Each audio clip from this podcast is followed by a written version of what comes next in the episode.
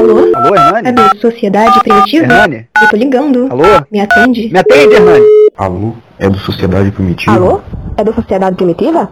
É do Sociedade Alô, Primitiva? mais Skype aí, mano. É do Sociedade É. Primitiva? Me Alô? atende. Alô? Alô? É do Sociedade Primitiva? Porra, bicho, atende aí, bicho. Quem que deu meu número pra vocês? Para de ligar aqui! Está começando Alô Ouvinte, Sociedade Primitiva. Alô, fala aí, compadre. É do Sociedade Primitiva? Pô, beleza, meu irmão. Pô, depois tu vê se me arruma pra falar com o Hernani, aquele caipira. Já então trocar um papo com esse caipira aí. Tô ligando, esse filho de uma puta não atende, vai tomar no cu. Ô, Hernani, bicho, tô te ligando faz tempo, velho. Você não atende. O que, que tá acontecendo, bicho? Tô precisando falar com você aí, bicho. Me atende, caralho. Bom, gente, vamos pra primeira ligação de hoje. Vamos ver o que, que vai vir aí. Tem um cara aí com umas histórias boas aí que andou falando que vai me ligar. Vamos ver. Alô? Oi, alô? Alô? Alisson? Oi, você tá me ouvindo? Alô? Tô ouvindo. Você que é o maluco aí da, da- que, que tem as histórias aí de fossa pra contar? É, Você já, é eu mesmo. já cara. passou por algumas fossas na vida, hein, bicho? Cara do céu. Nossa, bastante, cara. Inclusive, a Bastante. última que você passou aí, você mandou mensagem falando que você tá se recompondo de um, de um término de, de relacionamento, não foi isso? É, é meio que um. não Foi bem um, um relacionamento, assim, mas foi, foi um caso, assim, de, de lidar com menina de ego inflado, tá ligado? Tipo. Como é que foi? Conta pra gente desde o começo. Cara, foi assim, ó. Tipo, eu não, não, não vou ficar pagando de coitado, não, que tipo, eu tenho facilidade em comunicar com mulher, tá ligado? Sei. Eu consigo conversar e desenrolar uma conversa até legal, assim. Aí, essa, tipo, eu já morava sozinho e tal, e eu tava atrás de uma geladeira e tal, e essa menina trabalhava numa ONG, tá ligado? E tipo, você sabe que bagulho de, de ONG é mais barato, né?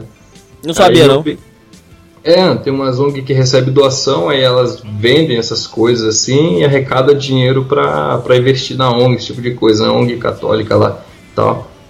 E, e eu fui lá, né? Fiquei sabendo lá tal. E ela é irmã do meu amigo. Aí meu amigo falou dessa ONG, que a irmã dele trabalhava e tal, falou das coisas baratas que tinha lá. Eu tava, perguntei pra ele sobre geladeira e tal. Aí eu peguei e, e fui até essa ONG lá, e a irmã dele tava lá, né? Aí, tipo, eu vi ela e tal, menina, mulher, né? Minha idade mais ou menos, meio bonita. A gente já, já, já quer dar em cima, já. Gamô. É, mas tipo assim, de primeira nem, nem, nem tava muito intenção, assim tal. Achei ela bonitinha e tal. A gente começou a conversar e tal, conversar. E foi rolando papo assim, cara. Acabei até esquecendo a geladeira, fui conversando, conversando. Aí, enfim, a gente foi conversa, troca o WhatsApp e tal, começou a conversar. E a gente começou a ficar junto, tá ligado? E tipo, é, é, dar uns beijos, se pegar e tal. Só que é, tinha um problema, cara, que tipo, é aí que começa o negócio do ego dela. Tipo, ela era uma menina que os- o pai dela tem uma empresa, é, não vou falar, mas é uma empresa foda, tá ligado? E ganha bem dinheiro, assim, tá ligado? Ela é bem de vida. E, tipo, ela. Ai, é até foda falar, porque eu era um merda, tá ligado? Tipo, eu fui expulso da escola esse ano, que eu tava conversando com ela. Tipo, eu sempre fui muito descabeçado, assim. Mas você tem tá quantos ligado? anos? Eu tenho 22 agora. Pô, mas E- você foi expulso de escola, cara? Fui, mano, fui duas vezes expulso já de escola. Eu já. também, eu também, mas quando eu tinha 16, cara. Ah, cara, eu fui expulso quando na quinta série, não, fui expulso na quarta série, na quinta série também. é, Ah, não, fui três vezes, cara. E fui agora também no segundo colegial, depois eu fui expulso também. Mas e aí? Aí é, ela era bem de vida.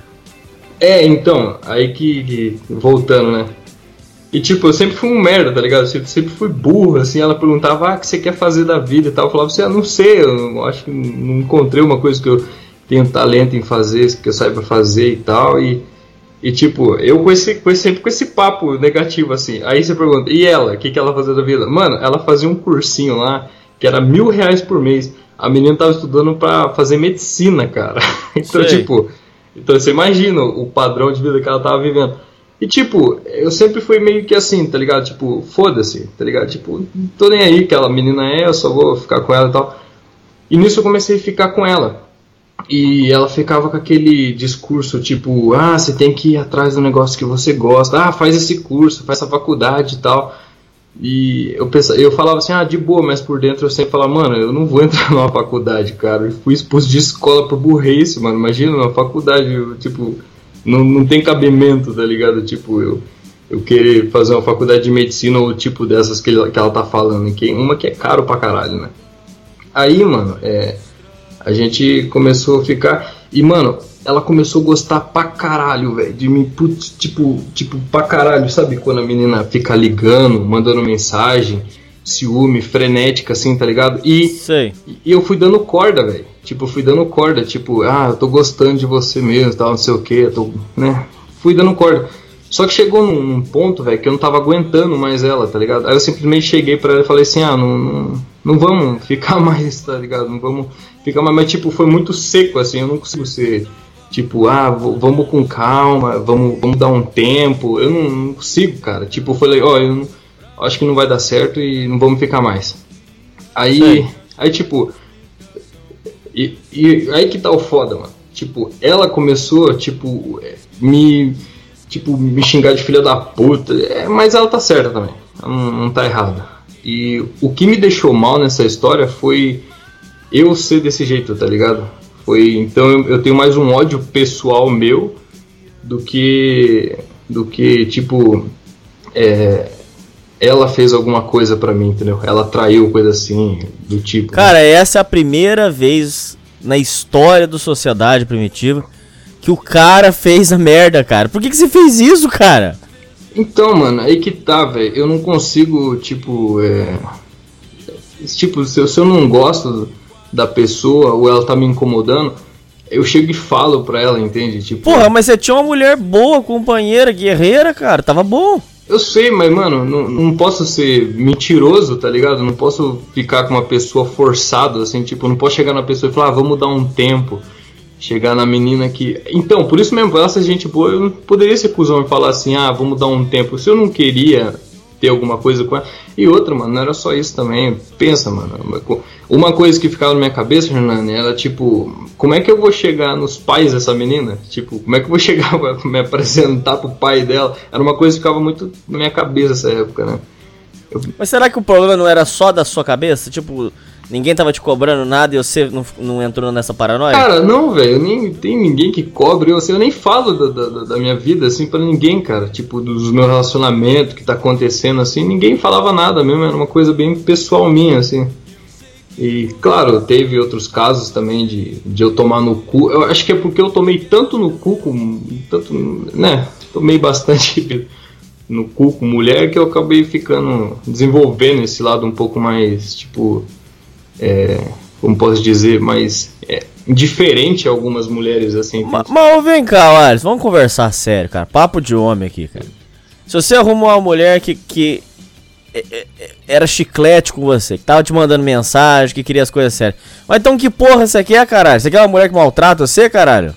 Não, velho, lógico que claro que não. Você não é mas- desses doentão que gosta de levar tapa na cara, não, né, cara? Pelo lógico amor que de não, Deus. Você é louco, velho. Você é doido, mano.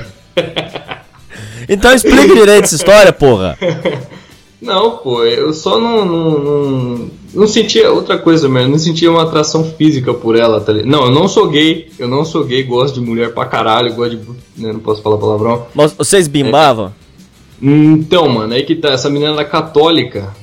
E- Caralho, você ganhou na loteria, cara. Você tá de Então. sacanagem, cara. Então, mas era um negócio que me incomodava também, tá ligado? Tipo, isso, isso me incomodava pra caralho também, esse Mas incomodava como, cara? Você arrumou a a mulher perfeita, cara. Mas o que, que eu posso fazer, cara? Eu, eu gosto de. Era uma coisa, eu não tinha muita atração, tipo, porque ela era meio gor- gorda, ela era meio gorda. Ah, Mas Põe ela pra era- correr, cara. Calma, ela era meio gorda, assim, mas ela tinha um corpo. estru- Tipo, como é que fala? É. Blue, blue, blue size? Como é que fala? Aquela mulher que. Eu não sei se é esse que é a palavra, que ela é meio gordinha, mas não é aquela gorda horrível, tá ligado? É uma gorda Sei, comível. sei. E ela era desse tipo, assim. Eu, então, eu posso ter sido um babaca? Eu posso, mas eu acho que eu fui sincero. Já que eu não queria, eu cheguei pra ela e falei que eu não quero mais. Melhor do que ter ficado, tipo, igual, não é me justificando, claro, mas, tipo, muitas mulheres aí que tá com um cara, não sente atração nenhuma por ele e fala, ah, vamos dar um tempo. Três meses, daí, ah, vamos voltar. Nesse espaço de tempo, ela deu pra três caras ao mesmo tempo, tá ligado? Tipo, ela chupou mais rola do que não sei o que, entendeu? Tipo, se a pessoa é sincera, tipo, eu não quero ficar com você, eu acho que tem que falar mesmo, cara. Tipo, ah, você é canalha, você é isso, aquilo, você, você perdeu o negócio grande e tal. Porra, Alisson, eu tô puto com você, cara. Tô puto aqui, cara. Imagina eu, então. Cara, você ganhou na loteria, cara. Os ouvintes que estão escutando isso aqui devem ter nego dando murro na parede, cara. É, Você arrumou uma mulher santa, boazinha, companheira, guerreira, cara. Porra, essa é a meta que eu tenho de mulher, cara. Se você dispensou essa mulher, você tá basicamente dizendo pra mim que eu tô fudido, cara. Não, cara, não, não tá, velho. Você vai achar. Então, inclusive, cara, essa é. Eu tenho um amigo meu lá do interior que ele é um cara, tipo, bem, bem solitário, se posso dizer assim, de, de, de mulher, assim, posso dizer. E ele é um cara gente boa pra caralho, uma firmeza, assim, ele é até romântico, né? Até bonito os bagulho que ele fala lá. Ele manda os prints pra mim lá, eu falo, ó, legal. é, das conversas com, com as meninas que ele tem lá, lá. E eu queria que ele viesse minha cidade pra conhecer essa menina, cara. Eu realmente queria fazer isso. Pra ele conhecer essa pessoa que essa menina é. Só que tem um problema, cara, ela é muito muito inflado pelo ela não fala, mas ela é muito se exalta muito, tipo, pelo que ela faz, assim, ah, eu eu tô estudando pra ser médica, porque eu quero cuidar das pessoas, que não sei o que, e eu amo as pessoas, tá ligado? E eu sempre fui assim, ah, mano, tanto faz, cara. Sabe, tipo, se a pessoa quer, se a pessoa precisar da minha ajuda, eu vou ajudar. Se ela não, se ela tiver precisando não me falar, eu não vou fazer questão de ajudar, tá ligado? Se ela me falar e eu ficar ciente, eu tinha essa, essa ciência na minha cabeça, tá ligado? Não me sentir culpado por não ajudar alguém porque, tipo, essa pessoa não me falou o que precisa, tá ligado?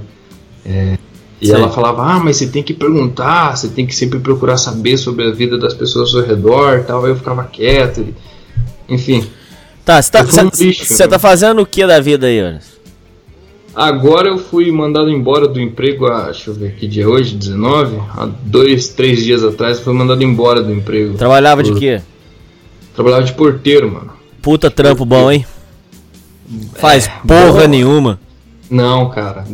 Puta que pariu. Não, não é assim, velho. Não é assim. É, Já trampou de porteiro, velho? Não, mas eu morei num prédio que os, os porteiros só tinham que apertar um botão pra abrir o portão, caralho. E por você ser um morador que pensa assim, você torna a vida dos porteiros foda. É exatamente isso. Você lidar com gente que, que pensa que você não faz nada, velho.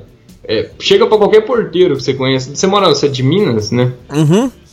Então, tipo, chega pra qualquer pessoa que. Porteiro. Chega num condomínio qualquer e pergunta pro, pro porteiro assim. É, Ô cara, é- é fácil ser porteiro? Só fica aí de boa, não sei o que. Esse cara vai quase chorar falando, falando do trabalho Ah, dele. para, cara. O que, que vocês pra você, Tá, mas aí você ficou quanto tempo lá na empresa? Ó, deixa eu falar pra você. Então, eu fiquei quase três anos, cara. Puta, Quase vai tirar anos. uma grana preta, hein? É, vou, vou, cara. E então, é, aí que tá, mano. Eu vou falar pra você, mano. é, eu não tenho que reclamar, assim, do, do- do trabalho que eu tive, assim, em questão do chefe da terceirizada. Você sabe como que é. Tipo, a gente. Eu sou de uma empresa que era terceirizada do condomínio. Sei. O dono da empresa em si era um cara muito gente boa, foda pra caralho. Isso não tem que reclamar. E, e- e, tipo, os síndicos da- dos condomínios é que, é que eram uns filhos da puta, tá ligado? Mas são tudo filha da puta, Então, tudo são. Exatamente. E tipo, uns, uns amigos meus porteiros falavam assim: ah, você puxa muito o saco do, do, do chefe da empresa aqui. Daí eu falava assim, mano, eu não é puxo o saco, velho, é que eu acho que o cara ele é, ele é gente boa, ele ajuda vocês, ajuda a gente aqui, tipo, é, fala pro síndico não mandar nenhum dos porteiros embora, tipo, sempre convencendo esses síndicos filha da puta que quer tirar o porteiro por qualquer motivo. Ele sempre conversa, troca uma ideia, conversa com nós. Até coisa pessoal, cara. Às vezes, tipo, eu tava numa quase uma depressão uma vez, é, por causa dos bagulho da minha família. Eu fui falar com esse chefe, mano, e o cara, tipo, o cara sentou comigo, conversou, me ouviu, tá ligado? Tipo, ele é pastor também, acho que tem esse lado também. E um puta cara gente boa, assim. E os síndicos, eu, eu quando o síndico era filha da puta comigo, eu sempre, eu não consigo, cara. Eu começava a tratar meio que com indiferença, eu ficava meio quieto, assim, baixava a cabeça, aquela vontade de dar um soco na cara, tá ligado? Do síndico. Sei. E. Então, tipo assim, quando eu comecei. Mas tá, aí volta lá na história que essa aí tá, tá boa. Você, aí você pegou, foi demitido. Fui. E agora o que, que você vai fazer com a grana? Que você vai tirar uma grana preta aí. Cara, eu tenho uns planos, cara. tem uns planos. Qual que é o plano? Vamos lá. é, eu não gosto muito de falar dos. Mas vou falar porque você é a sociedade primitiva, caralho. Esse podcast é o melhor que tem. Enfim, sem puxar saco. Obrigado. Sem puxar saco. É. Ó, primeiro eu quero terminar minha carta, né? Que eu fui expulso do CFC também. Quando na época que eu tava Sério? tirando, é, mano, na época que eu tava tirando carta, é, tem o CFC, né? Que é os 10 dias lá, né? Da aula e tal. E eu fui expulso, cara, da, da- do CFC. Mas como que você conseguiu essa proeza? É que tinha um professor lá que ele era militar, ex-militar. Falavam que ele era ex-militar. Ele falava que é ex-militar, mas não é ex-militar porra nenhuma. E ele dava uma aula, cara, tipo, ele não falava o que tava no livro, ele ficava contando experiência pessoal dele. Tipo, por exemplo, ele ia falar assim, ah, regular o pneu que não sei o que, lá na, naquela aula de mecânica. Ele falava assim, ah, é importante vocês regular sempre o pneu, não sei o que, porque uma vez aconteceu comigo, não sei o que, e ficava tipo uma hora nessa, nessa história dele, tá ligado? Ele falava, ó, e aí mostrava Sei. cicatriz e coisa dele, assim. Aí na hora daquele, daquela pausa, assim, alguns alunos ficavam comentando, assim, tá ligado? Tipo, nossa, esse cara não dá aula, velho. Ele fica falando bagulho pessoal dele. Daí, tipo, eu ficava pensando, puta, mano, é verdade, mano. Aí ficava nossa, umas rodas, assim, falando, tipo, mano, se questionando da aula dele, tá ligado?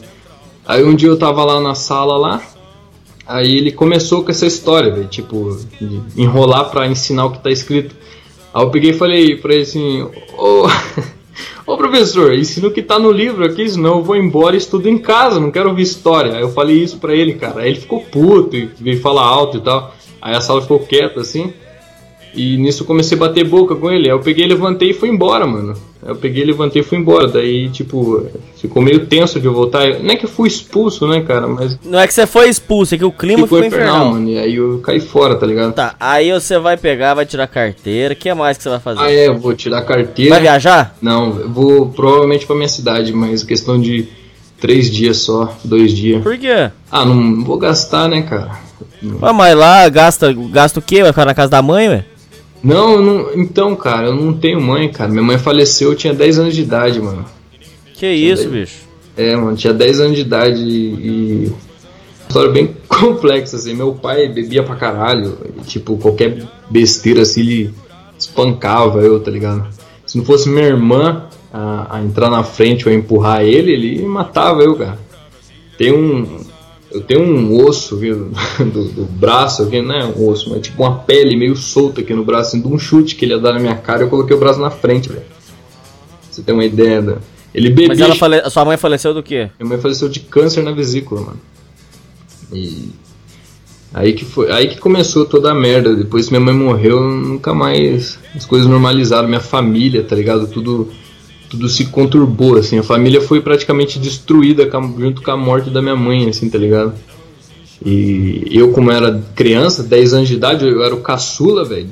Puta, afetou pra caralho, mano. Afetou pra cacete, mano. E foi foda, mano. Foi foda. E o que, que você falou que a sua casa pegou fogo? Como é que foi? Ah, é. Então, aí que tá. É as merdas do meu pai. Eu sinto uma certa raiva do meu pai, assim.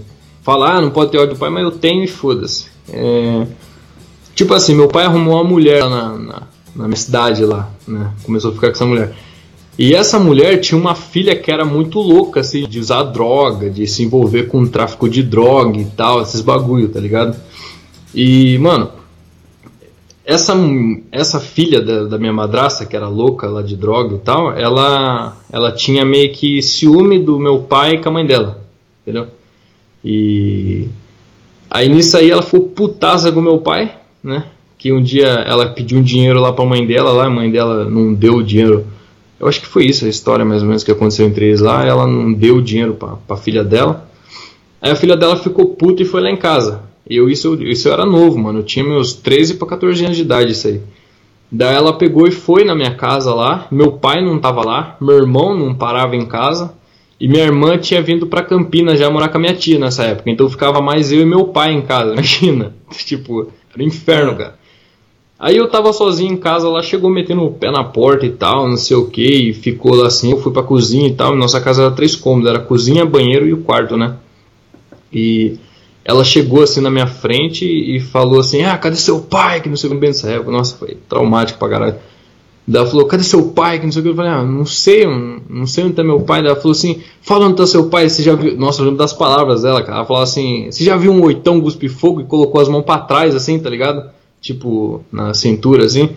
Daí eu peguei e falei assim, eu fiquei meio de, não, não, eu fiquei de boa, assim, tá ligado? Fiquei tipo, não, não. Aí nisso ela saiu, no que ela saiu, eu corri, peguei uma blusa, vesti uma blusa lá e peguei a bicicleta lá, velha, do meu pai lá e corri pra casa da minha irmã, cara. Aí eu fui pra casa da minha irmã Suzana, que tem uma outra história gigante dentro dessa casa da minha irmã Suzana também, mas depois eu te conto.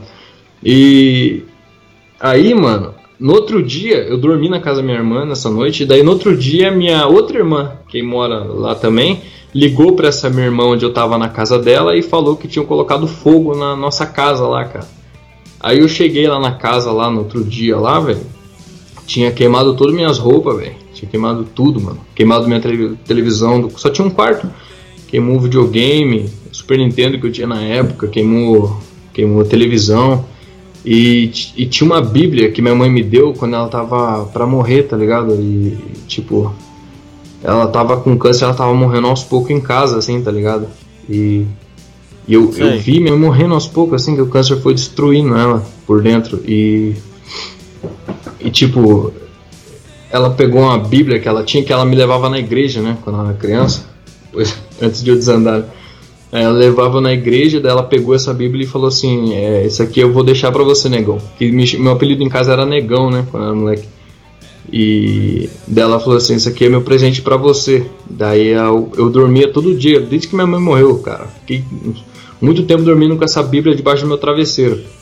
Aí no dia que minha casa pegou fogo lá, cara, a primeira coisa que eu fiz foi quando entrei pela porta, assim, nem me importei que tava desabando e nada, assim, cara. Fui correndo até a direção da minha cama, assim. Aí eu fui até essa Bíblia, cara. Tava toda queimada a Bíblia, tinha só umas páginas, assim, cara. Tava toda torrada a Bíblia, mano. E isso me deu um ódio no coração, cara. Tipo, um- uma raiva, assim. E, e foi foda pra caralho. E o que, que deu dessa vagabunda? Cara, deu que não deu nada, velho. Não deu nada. Mas tá Deu viva nada. essa bosta aí? Tá, Tá. presa? Tá o quê? Ah, tá. Eu não sei onde tá, cara. Sei que o marido dela, se eu não me engano, é de uma facção lá, se eu não me engano. E sei lá onde tá, cara. Hum, Esse tipo de pessoa assim, nada Mas atinge. aí quando você vai pra sua cidade, você fica na casa da sua irmã. É, quando eu vou na minha cidade, eu fico na casa da minha irmã, velho. Da minha irmã que, que eu fui pra casa dela naquela noite da- do incêndio lá. Eu vou na casa dela, aí eu fico na casa dela lá. Aí, quando eu fico na casa dela, eu saio pra ver alguns amigos meus de infância, por ali. A minha casa que pegou fogo, a minha outra irmã, que, é a, que tinha ligado lá, ela sempre teve um pouco mais de dinheiro, assim, né? O marido dela era guarda municipal, tem uma aposentadoria foda lá e tal, ganhou dinheiro, então ela reformou a casa e, e entrou morar lá. E o que, que deu do seu pai? Cara, meu pai. Então, aí meu pai. Eu vou pular essa parte da que eu fiquei na casa da minha irmã, mas tem uma história foda aí também, mas deixa pra outra hora, eu conto pra você depois. É, daí meu pai veio pra Campinas enquanto eu fiquei na casa dessa minha irmã, que eu a- na noite lá. Eu fiquei na casa dela e meu pai veio pra Campinas. Meu pai era pedreiro, então pedreiro. E ele era um pedreiro foda. Então, tipo, ele trabalhava, ganhava dinheiro com empreita bastante quando chegou aqui em Campinas, aqui, né? Aí foi pouco tempo ele conseguiu alugar uma casa aqui. Ele veio pra casa da minha tia, né? Voltando um pouco, ele ficou na casa da minha tia, que a minha irmã já tava morando, a, a mais nova, né? Tava morando. É, só falando, eu tenho três irmãs, tem uma escadinha assim, tem a mais nova, né, que já tinha vindo pra Campinas. E aí ele veio e ficou pouco tempo na casa da minha tia, assim, já conseguiu alugar uma casa e morar. E ele trouxe a mulher dele, velho. A mulher que a filha louca tacou fogo na casa. Nossa. Filha da puta, cara, filha da puta. Ele nem pensou, nem pensou na gente, cara, nem pensou em mim, que ia me trazer depois. Aí ele me trouxe pra Campinas, cara. Foi um puta inferno, velho. Puta inferno essa mulher fazia da minha vida, cara. Puta inferno, velho. Fechava a janela do quarto, puta calor, só pra me dormir derretendo. Esse tipo de coisa, velho. Era só esse tipo de coisa. Tipo, falava assim, é, durante a noite, cara, tipo, 11 horas da noite, tava deitada, ela começava a brigar com meu pai, meu pai tirar eu de casa, meu filho da puta deixava, velho. Eu tinha que sair no meio da noite dormir na rua, mano. E voltar só no outro dia de manhã quando eles não tava lá mais, velho. Porque eu tinha uma chave copa e conseguia entrar. Uns puta filha da puta, mano. Isso tinha. O que você fez pra sair desse inferno? Então, cara, Aí o que, que eu fiz? Aí que tá, agora começa um pouco mais da, da história, mas, mas um pouco melhorou as coisas. Então, aí a minha irmã, que tinha um pouco de dinheiro, viu que eu falei pra ela na minha situação, daí ela falou, ah, vem morar em casa aqui, eu cuido de você pela mãe, ah, pela mãe eu cuido de você e tal, né, eu cuido de você. Aí eu, bem idiotão, fui na casa dessa minha irmã, né, voltei pra Itapitinga, voltei pra minha cidade. Agora todo mundo sabe quem eu sou já. Falei o nome da cidade que eu tô, essa história todo mundo conhece. Enfim, aí eu voltei pra minha cidade, né? Na casa da minha irmã. Cara, foi questão de um mês, cara, pra ela falar pra eu sumir de lá, mano. Eu tinha o quê? Tinha, tinha 15, tinha 15 anos, velho. Mas com ou sem motivo? Hã? Não, tinha 16 anos nessa época. Cara, o motivo dela é que eu não conseguia trampo pra ajudar lá na casa. E ela ganhava dinheiro pra caralho, velho. Puta que isso que eu não aceito, mano. E eu era um moleque, velho. Não tinha ninguém por mim mais. Eu tinha 15 pra 16 anos nessa época, mano. E. Ai, mano, foi foda. E ela tirou de. Ela falou assim: não, você vai voltar com seu pai ou você vai morar na rua. E eu não ia voltar com meu pai, cara. Não ia voltar pro inferno. Aí, por onde que eu fui? Fui pra casa dessa minha outra irmã de novo. A que tinha pegado. A que tinha ficado na noite que minha casa pegou fogo. Na casa dessa minha irmã. Aí eu fui lá de novo. Cara, essa minha irmã, velho, ela sempre foi mais pobre, tá ligado? É, eu vou falar o nome dela aqui, mano. Ela é. Puta, eu amo essa minha irmã, é Suzana, velho. Tipo, ela é, é a mais velha das irmãs, assim, ela é sempre mais pobre, assim, tá ligado? Mano, a casa dela não tinha nem espaço, mano. Ela abriu as portas pra mim ficar lá, velho. Foi muito foda isso da minha irmã, velho. Por isso que eu, eu falo, eu falo abertamente, velho. Eu falo abertamente. Eu, de todos os meus irmãos, eu amo, meu- eu gosto, eu amo todos eles, o Hernani, eu amo todos, mas que eu gosto mais mesmo é do meu irmão e dessa minha irmã, cara. E eu tenho motivos pra isso, entendeu? Foda-se, ah, tem que gostar dos irmãos igual. Não, não gosto. Foda-se, eu não gosto. Eu gosto mais do meu irmão, que é o mais velho, que é o único irmão que eu tenho, e da minha irmã, cara. Mas vocês são uma família meio desunida. É, completamente desunida, cara. Completamente desunida. Natal, essas Você coisas tem uma não ideia? passam junto, não. Não, cara, o último Natal que passei em família, eu também sou um lixo também, né, velho? Fui- Fui pra minha cidade lá, o último Natal, acho que faz dois anos atrás. É, fui lá pra passar com a minha irmã, né? Aí foram todo mundo passar ali com a, com a prima da minha mãe e tal, foi todo mundo pra passar ali. E era 11 da noite e os amigos meus me chamou pra beber e tal. Eu voltei, era 5 horas da manhã, cara, bêbado Sei. pra casa. Então, tipo, perdi o Natal com a família, bebendo com os amigos, tá Sei. ligado? Nem, ele, nem eles estavam aí com a família, né? Foi num parque que tem a festa na cidade todo Natal lá, a gente ficou bebendo lá. Enfim. Então não tem esse negócio de união, entende? Com a família, assim. É cada um por si mesmo e, e cada um luta por si mesmo. Acho que contei, né? Acho que eu contei. Não, não terminei de falar que eu fui morar sozinho, né? Não, eu não falei. Então, daí dessa irmã, ela, a Suzana chegou a um ponto que não tinha como ficar lá mais, tá ligado? Não tinha espaço, mano. E também a gente era pobre, tá ligado? Então eu tinha que sair, na minha consciência eu falei, mano, eu tenho que sair daqui porque vai ficar foda pra minha irmã.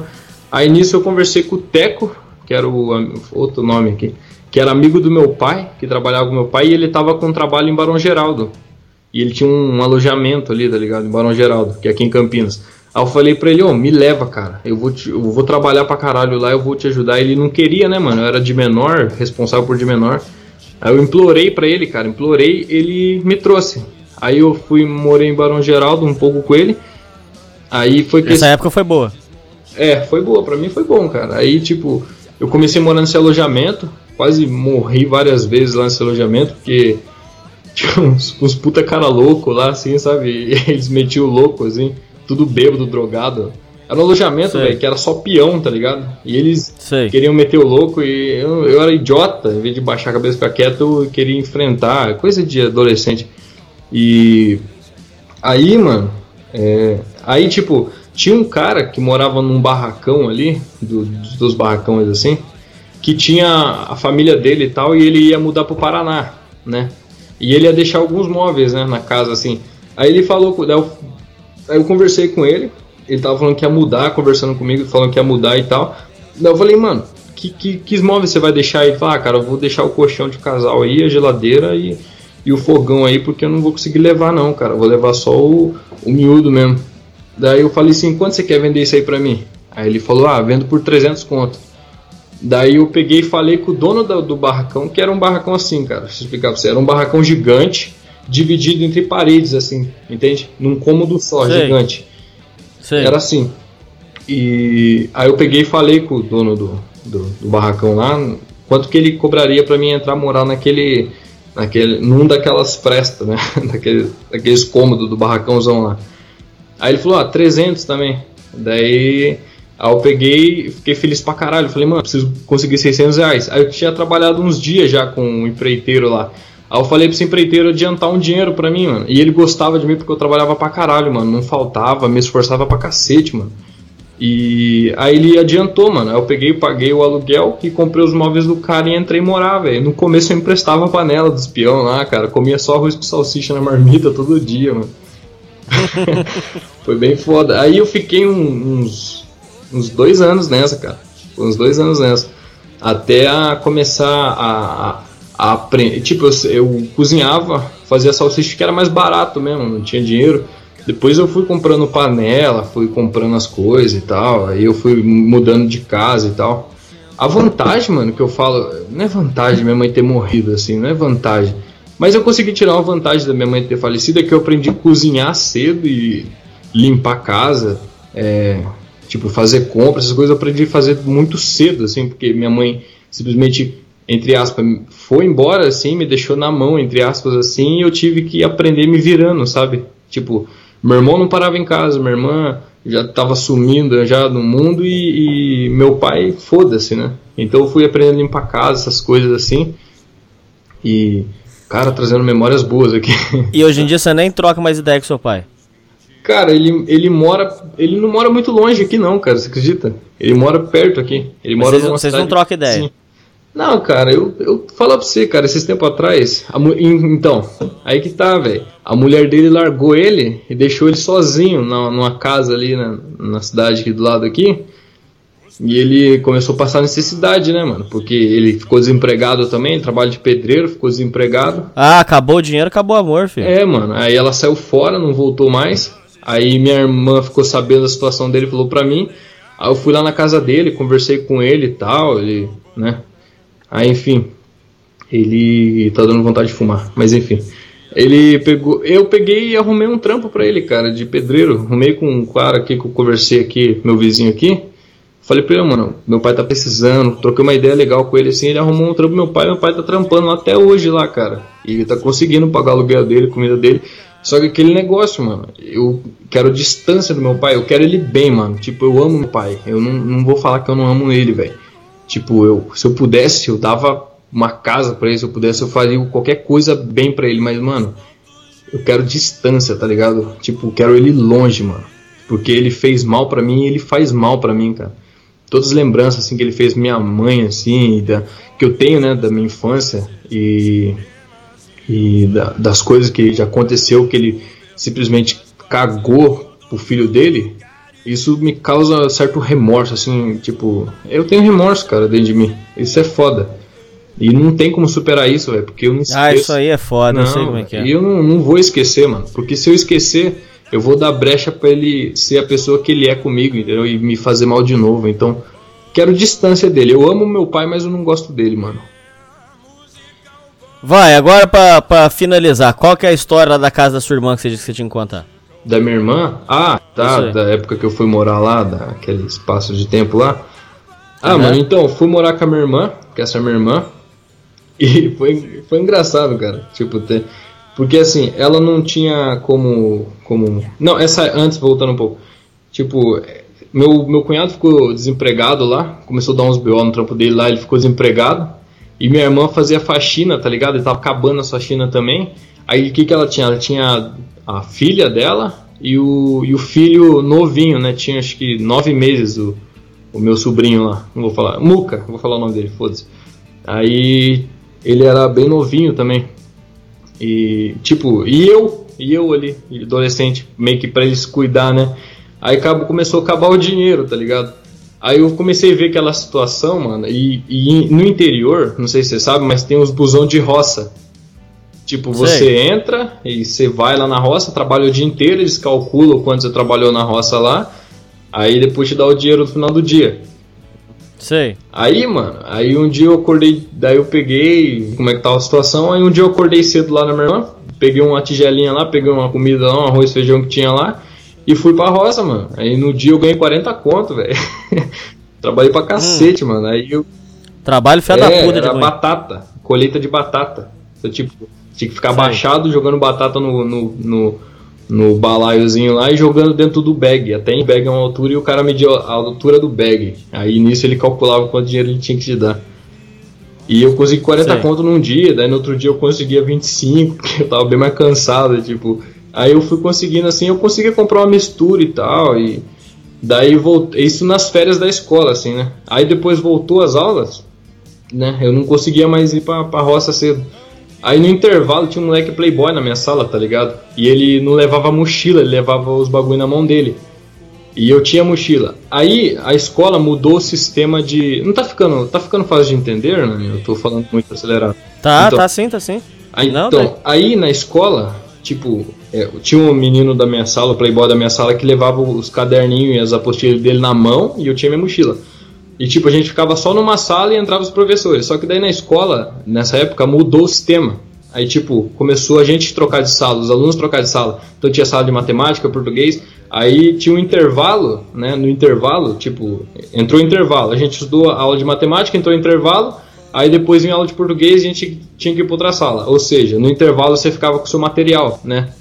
Aí esse playboyzinho estava de ficar com o caderninho na mão, postila na mão e tal, né? Ele falava, ah, não gosto, que não sei o que. Aí eu cheguei pra ele e falei assim, ô mano, se você me dá 3 reais eu carrego o seu material durante o intervalo aí, mano. E ele tinha dinheiro, né? O pai dele dava 5 reais pra ele todo dia pra ele comprar pirulitos e essas coisas. E ele começou a dar 3 reais pra mim, cara. No intervalo eu segurava o material dele. Aí voltava. Aí quando eu saía da escola, eu ia no mercadinho lá e comprava 3 reais de salsicha e levava pra, pra casa da minha irmã, cara. Todo dia tinha salsicha, cara. Salsicha, steak, era legal, cara. Era uma época legal, mano. Aí, daí tipo, daí eu comecei a fazer isso aí, tal. Aí minha irmã tinha que precisava trabalhar e tal. Aí minha irmã começou, um dia minha irmã tava sentada lá na sala, eu tava sentado também, daí tava, tava as amigas dela lá e tal.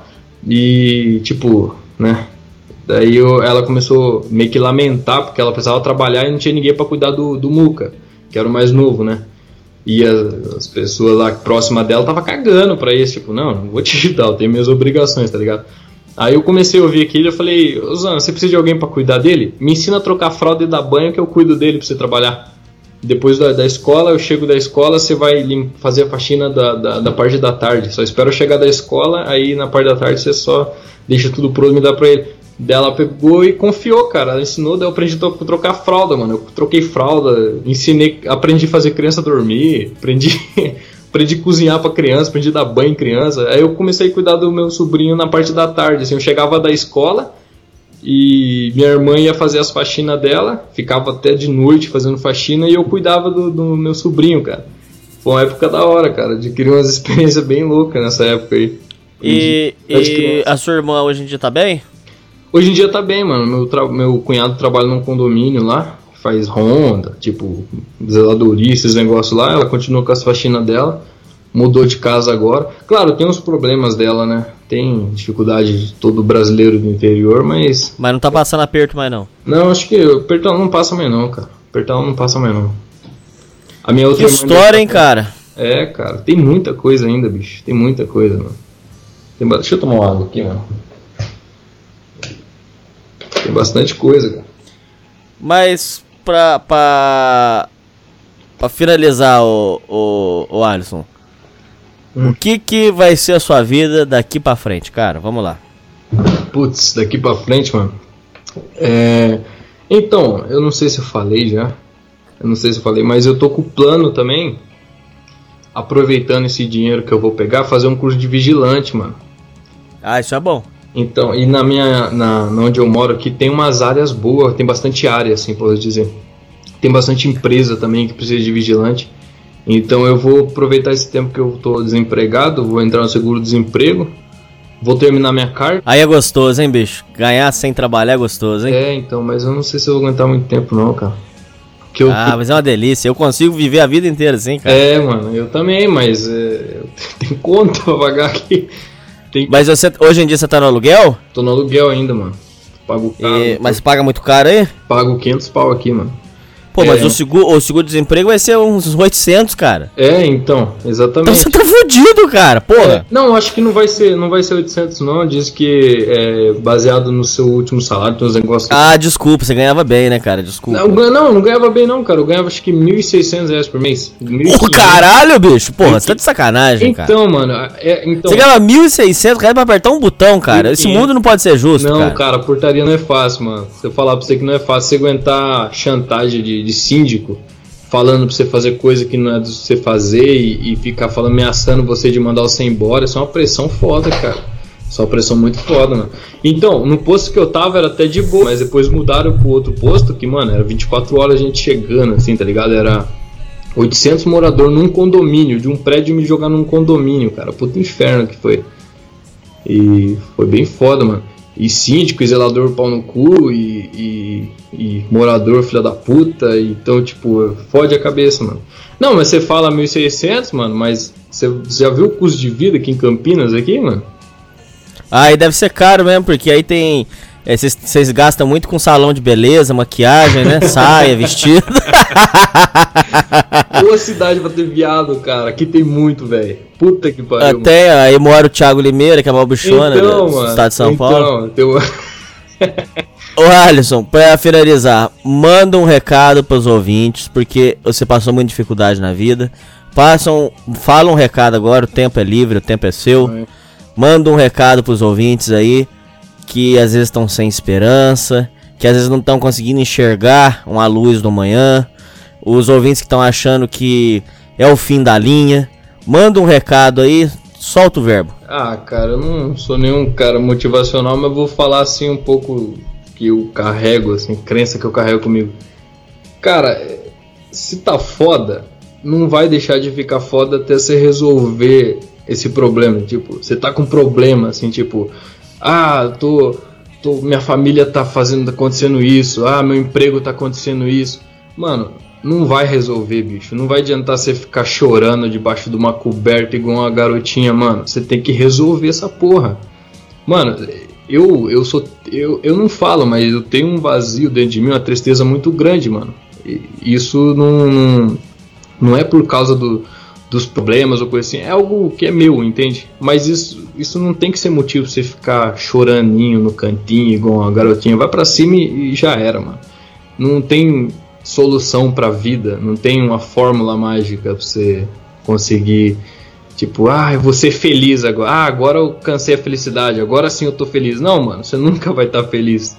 Você pode arrumar o emprego da sua vida, ter a mulher dos seus sonhos. Você pode ter momentos, um- alguns, algumas horas você vai estar feliz, entende? Com aquela, com aquela situação ali. Algumas horas você vai ter felicidade com essa mulher, mas vai ter momentos que vai estar foda, vai ter momentos que vai estar difícil. Só olha pra vida como ela é. Ela é uma piroca gigantona que vai foder sua bunda se você não tomar cuidado. Então, segue frente, forte, firme e muita fé em Deus, cara. Deus em primeiro lugar sempre. E muito trabalho também. Sempre. Trabalhar. Ah, é, trabalhar. É isso aí, Alisson. Valeu, cara.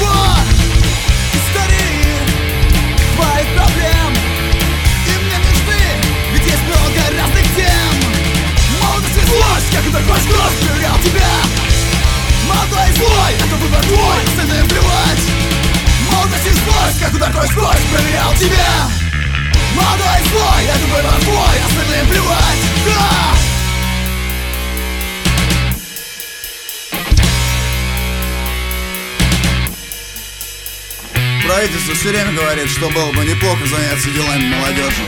Ага, но как только дело доходит до этого, они сразу сливаются. Ведь всем наплевать, всем наплевать, всем наплевать. Твоим друзьям сложно понять, от чего порой ты терял контроль. Молодость и злость, как кровь, доверял тебе. Молодой злой,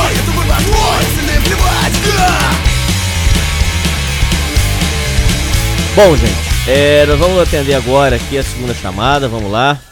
A primeira já foi do caralho, hein? Que história foda. Vamos atender aqui. Alô? Opa! Grande porco suíno, hein? Que honra recebê-lo aqui, porco. Valeu, cara. Honra é minha. Só que você é um sem vergonha, pilantra, que aqui é só pra ouvinte, não é pra podcaster, não, seu sem vergonha. Bah, cara, eu, eu queria uma boquinha, né, cara? Tu tem mais ouvinte que eu aqui, vamos ver se eu consigo um- roubar uns ouvintes teu aí. Deixa eu falar uma coisa pra você. Eu chamei você. chamei você aqui pra nós chorar as pitanga. Vamos falar de assunto merda, porque eu tenho papo. Apesar que eu vou gravar um programa só sobre isso.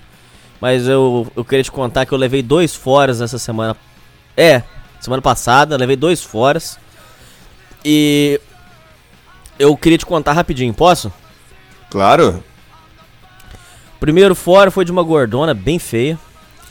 Porque eu só queria dar uma esvaziada no saco, sabe? Cara, isso é muito ruim, cara. Tomar fora de mulher feia é. é- Eu só é cheguei nela porque eu achei que era 100% de chance, cara. Ó, mas é, por que, que a gente chega em mulher feia? É pra isso? Porque o cara pensa, não, não, ali não tem como dar errado. E aí dá. Só que deu errado, cara, sei lá por quê, cara. Não sei. Talvez eh, uma possibilidade é porque ela queria aumentar o ego fudido dela, que é uma merda, e, montando em cima de mim. Isso é uma possibilidade. Se ela montar em cima de mim, ela me deixa aleijado. Apenas fazendo uma piadinha. Mas, é. Eu levei esse fora. Pelo. Ela começou no, no Whats, ela tava alegrona, a gente ia sair. E eu só queria esvaziar o saco nela e ir embora. E eu não sei se eu deixei muito. Apesar que eu não fiz nenhuma conversa sexual. Nenhuma, nenhuma, nenhuma. Mas aí ela foi esfriando, esfriando, esfriando. Aí eu nem quis sair com ela. O segundo fora, eu cheguei numa mulher bonitinha. Que. Eu acho até, eu acho até que tem cabimento que ela falou pra mim. Eu chamei ela pra sair ela falou assim: Olha, eu vou te abrir o jogo com você. Eu trabalho, é, faço estágio de, de direito e fevereiro já vai voltar minha faculdade. Eu não tenho, final de semana eu não vou ter saco pra sair pra karaokê não, cara. Não vou ter saco não. E mas eu agradeço o seu convite. E morreu aí, cara. Então eu foram dois foras que eu levei em seguida. É, mas cara, foi legal, cara. Foi engraçado, cara. Cara, é, porra, mas aqui é sociedade primitiva mesmo, hein? Karaokê. Ah, eu sempre chamo pro karaokê, porque no karaokê eu, eu dou um show à parte. Eu viro tipo o Michael Scott do The Office. E eu começo a subir na, na- no palco e fazer gracinha e contar piada e todo mundo ri. E é sempre do caralho, cara. E, inclusive eu saí com, com o pessoal aí. E foi, eu acho que talvez a melhor noite da minha vida, cara. Porque foi do caralho. Bebi na quantidade certinha, Matheus. Ah, desculpa, Matheus não, caralho. Não, pode falar, pode falar, pode falar. Agora eu, eu já me entreguei também. Meu nome é Matheus, gurizada. Tá bom. É, mas não vai dar B.O. não? Cara, não, porque eu achei. Eu, eu, eu queria é, prevenir pra caso eu falasse algum absurdo no meu podcast, é, não dar algum problema. Mas no fim eu percebi que eu sou mais tranquilo do que eu pensava, cara. Eu não falei tanta merda, entendeu? Eu falei Não, mal de não falou, gordo. Eu de só, fa- eu só falei mal de gordo só. Tá perdoado. Eu sou gordo, tô te perdoando. Aí, eu bebi na quantidade certinha, aquela quantidade certinha, que é com a experiência a gente vai pegando, aquela quantidade certinha que você ficou louco, chegou nas moé, zoou, deu risada, subiu no palco, cantou junto com aleatórios, mas você não deu PT. Aquela quantidade certinha, certinha, certinha. Que ali vai um pouquinho de experiência ali. Eu fiquei naquele ponto, cara, e foi a melhor, acho que talvez a melhor noite da minha vida, cara. Foi do caralho, bicho. Do caralho. Cara, mas eu não, eu não duvido pra ti que eu me divertiria também num karaokê. Eu acho uma coisa divertida pra caramba. Pra te ter ideia, assim, a, a minha família, cara, por um bom tempo, é, as- a gente rachou um videokê, que chamavam, que era o karaokê de vídeo que tu ligava na TV, e a gente fazia o- a noite do karaokê com meus familiares mesmo, sabe? E era. A gente ria, se divertia. é, às vezes tinha uns tiozão, cara, que chegavam lá é, bêbado pra cantar e, era uma merda. E, e tinha uns primos que tu nem sabia que sabiam cantar e chegavam lá e davam show. Então era muito legal, cara. Eu, eu, eu não. Eu só achei engraçado porque é, karaokê, pra mim, sempre remete a uma coisa mais antiga, né? Hoje em dia, tipo, por exemplo, é, aqui na cidade não tem noite do karaokê, por exemplo. Mas tem, aqui é mais, fam mais famoso, que é uma espécie de karaokê, a noite do palco livre. Que aí eles te Ah. dão um cardápio pra te escolher a música e tem uma banda que toca, entendeu? Mas é quase a mesma coisa que um karaokê, eu acho. Mas é, você. Como é que é os seus rolês aí? Você sai pra quê aí? Cara, assim, ó, eu não tenho saído muito pra te falar a verdade. Mas assim, a, a noite em Santa Maria, ela deu uma decaída uma época por conta da tragédia da Kiss, né? Que morreram Sei. 242 jovens, não é uma, é uma coisa que... E aí, cara, o que aconteceu depois foi, foi terrível, cara, porque o que aconteceu? Aí os caras, não, veja bem, os caras pra mostrar serviço começaram a cobrar, sei lá, é, padrão europeu de uns botequinhos de esquina, tá entendendo? Saída de emergência com um extintor, porra. O máximo que pode pegar fogo ali é o fogo que aquele velho tá tomando ali, porque não é, sabe? E aí, e aí isso começou, daí muita boate foi fechando, as próprias pessoas. é, agora vai em. Agora em fevereiro vai fazer cinco anos, então as pessoas já estão mais. Já recolheram os cacos e tudo mais, sabe? Então, mas a- a- agora já tá um pouco melhor. E aqui, cara, é, o que que acontece? Se tu vai, assim foi assim, se tu vai num lugar que é das músicas que eu gosto, sabe? O que, que o cara vai ter pra pegar? Aquelas gordas com camisa da Iron Maiden, tá ligado? Não, daí não tem condição. Só que se eu for no lugar que é com as mulheres que eu gosto, aí é pra ficar ouvindo sertanejo universitário. Então eu vou em pubzinho que toca aquele rock and roll mais tranquilo, que aí é meio é o meio termo da coisa. Tem mulher bonita, mas tem o rock and roll pro cara ouvir, entendeu? Entendi. Ô, ô, porco, agora fala uma coisa pra mim. É, Oi. voltando pro assunto das fossas lá. Uma Hum. vez você me contou uma história que você me deixou impressionado. Eu queria pedir a gentileza de você contar. Como que foi a história da época que você foi encontrar a menina na balada e a menina te fudeu fortemente? Como é que foi essa história aí?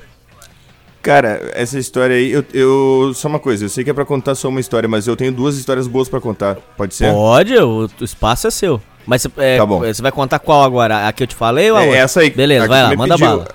Cara, foi assim, eu era militar na época e eu cara, eu eu nunca fui um cara muito malandrão, eu sempre fui um cara um pouco tímido e só que um cara tímido não daquela coisa de ah, eu nem quero mesmo. Eu, eu luto contra a minha timidez, tá entendendo? Eu hoje em dia eu já consigo olhar as pessoas nos olhos, que é uma coisa que eu comecei a exercitar. Eu comecei a. O próprio podcast, eu comecei a gravar podcast, foi uma coisa que melhorou minha, minha forma de contar história. Dicção entendeu? melhorou É- também? me- Putz, pra caralho, velho. O podcast me, me ajudou muito na dicção, cara. Eu, in- inclusive, na, na festa de Natal, eu contei uma história e eu tenho um tio meu que ele é o tio que não sorri. Sei. E ele, e ele deu risada. Sabe? E todo mundo falou assim: ah, bah, o Matheus fez o Nilon da risada. Eu nunca tinha visto o Nilon da risada. e tal. E, e aí, o que que, aconte, o que que aconteceu? Né? Eu era militar na época, né? E aí, cara, um celular. Eu, eu, eu tava numa festa e aí o meu celular tocou. Né? Não, minto, minto. Foi uma mensagem que eu recebi. E aí, cara, e era uma mensagem. É, é uma mensagem por engano. E aí eu peguei e mandei assim, ah, não, não aqui não é a, aqui não é a fulana, mas quem é que tá falando aí do outro lado? Ela, ai, me desculpa, foi engano. Ah, tá, desculpa. Eu te desculpo se tu me falar teu nome. E aí começou, eu comecei a trovar. Trovar vocês não falam, dá em cima. Enfim, chavecar. A guria que tinha errado o número, entendeu? Eu, eu, eu fiz de uma ligação é, de, uma, de um erro de ligação, um erro de SMS, né, de mensagem, né? Sei. Na época não. Eu fiz disso uma- um chaveco. E aí a guria começou a conversar comigo e tudo mais, beleza. Aí eu, aí ela me, eu convidei ela pra ir no cinema. E a gente pegou um cinema e tal. E aí foi, foi massa, cara. A gente, cara, E aí que tá, ó as cagadas. Foi assistir Tropa de Elite 2. Me disse se isso é filme pra estar convidando mulher que tu quer pegar. Não, porque o filme é, muito bom. Eu, ia- eh, já aconteceu isso comigo também. Você deixa de, de ficar com a mulher porque você tá assistindo o filme. Eu fiz isso. Sim, não, e outra coisa, meu filme é puro tiro e política, tem que prestar atenção. Não dá clima legal, olha. Cara, eh, só tem dois filmes que pode levar mulher, cara. A não ser que seja um guria muito legal que tu sabe que é inteligente, daí tu leva pra um filme mais cult. Mas do contrário, cara, é comédia romântica ou terror. Ponto. tu entendeu? Comédia romântica pra ela achar bonitinho e se abraçar em ti, ou terror pra ela se apavorar e abraçar em ti. Entendeu? Só que também não vai desmunhecar no meio do terror, pelo amor de Deus, né? Aí é brabo, né? Mas aí o que que aconteceu? Eu fui falar com ela e tal, daí a gente foi no cinema, foi bem Deixa eu legal. só dar um adendo ficou- rapidinho, pelo amor de Deus. Opa, não, com certeza. Fui assistir um filme do Cazuza com a minha namorada na época.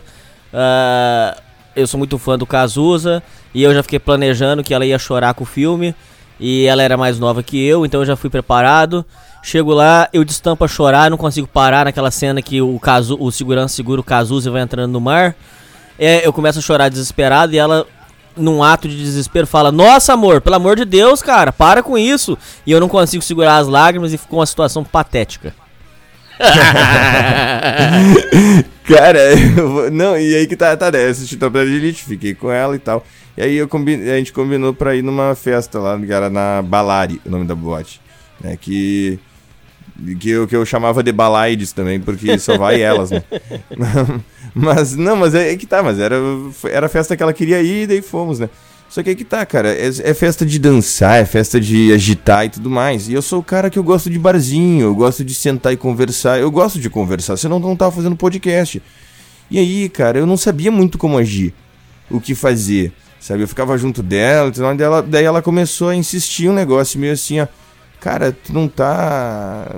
Tu não tá cansado. Tu falou que tu tem serviço no outro dia. E eu, eu tava de serviço no outro dia. Porque quartel às vezes tu pega a guarda. Aí não importa se é domingo, não importa se é ano novo, não importa se o Papa morreu. Foda-se, tu tá lá na guarda, entendeu? Sei. E, e aí, é que se a escala de serviço pega em ti. Isso é uma coisa que eu não sinto saudade do quartel. Eu, eu chego no final de semana, eu sei que é final de semana. É, mas assim. E aí eu- ela falou assim: tu não, ah, tu não, tu não tá Eu me sinto meio mal de saber que tá cansado, tu não quer descansar e tal. Deu. Não capaz, cara. Eu, eu tô acostumado a sair em festa e chegar de festa pro, pro, pra guarda, isso aí é comum. Né? E aí. O, E ela falou insistindo. assim- né, isso, ela falou, não, mas tu entendeu? Cara, se tu quer que eu vá embora, tu me diz. Tu tá entendendo? Daí ela chegou pra mim e disse assim, cara, é que assim, é que eu queria ficar com outros caras. Na minha cara, tá ligado? e, e aí, cara, eu, eu peguei e fui embora. Daí no meio da ir embora eu tava tão mal, cara, que eu me sentei no. no, no meio-fio. E comecei a chorar, cara. E aí uma gurizada falou, pô, mas o que aconteceu? Daí eu contei a história. Falou, daí, ah, meu, nada a ver com Mas essa nada a puta que com- pariu, o que ela fez com você é sacanagem, hein, cara. Cara, ma- mas, eu não entendo isso. É, é que, é aí que tá, cara. Eu, o que, que eu percebo? É que a mulher, assim, ó, ela muitas vezes ela elege o homem como o cara que vai fazer a situação ficar boa. Tá entendendo? E nós, a gente age da maneira mais é, natural e, e eu acho até saudável possível perante isso, que é tentar ser alguém mais interessante por conta disso. Só que, cara, eu entendo que isso de uma forma moderada e saudável é interessante, só que chega num ponto que, sei lá, a festa não tá legal com a guria, pra guria, e tu tá lá junto, tu tem culpa por não fazer a festa dela ficar legal. Tu tá entendendo? É Cara, lógico, você é então- um macaquinho, você tem que fazer a coisa acontecer. Sim, então isso, isso é uma coisa bizarra, tá ligado? Isso é a- é a E- porra das fortes emoções. Tem que sentir as fortes emoções, não é? Pois é, é, não, é, e, eu ent- e aí que tá. Eu entendo que assim, ó, que a concorrência. Existe a questão da concorrência, que ela pensa se esse cara não conseguir, outro consegue. Só que sei lá, cara, às vezes eu, eu tenho a sensação que elas não enxergam um ser humano quando elas olham pra um homem, tu entende? Ah, É- não, é- então faz o seguinte, agora vamos começar todo mundo a viver desse estilo então, é. Vamos começar todo mundo ser louco assim. Deu prazer, deu. É que eu não tenho esse grau de, de psicopatia, mas eu queria ser assim, cara. Pois é, cara, eu, eu tava até pensando em baixar a porra do Tinder e tentar virar malandro, entendeu? Eu já tentei ser malandro de todas as formas, mas eu.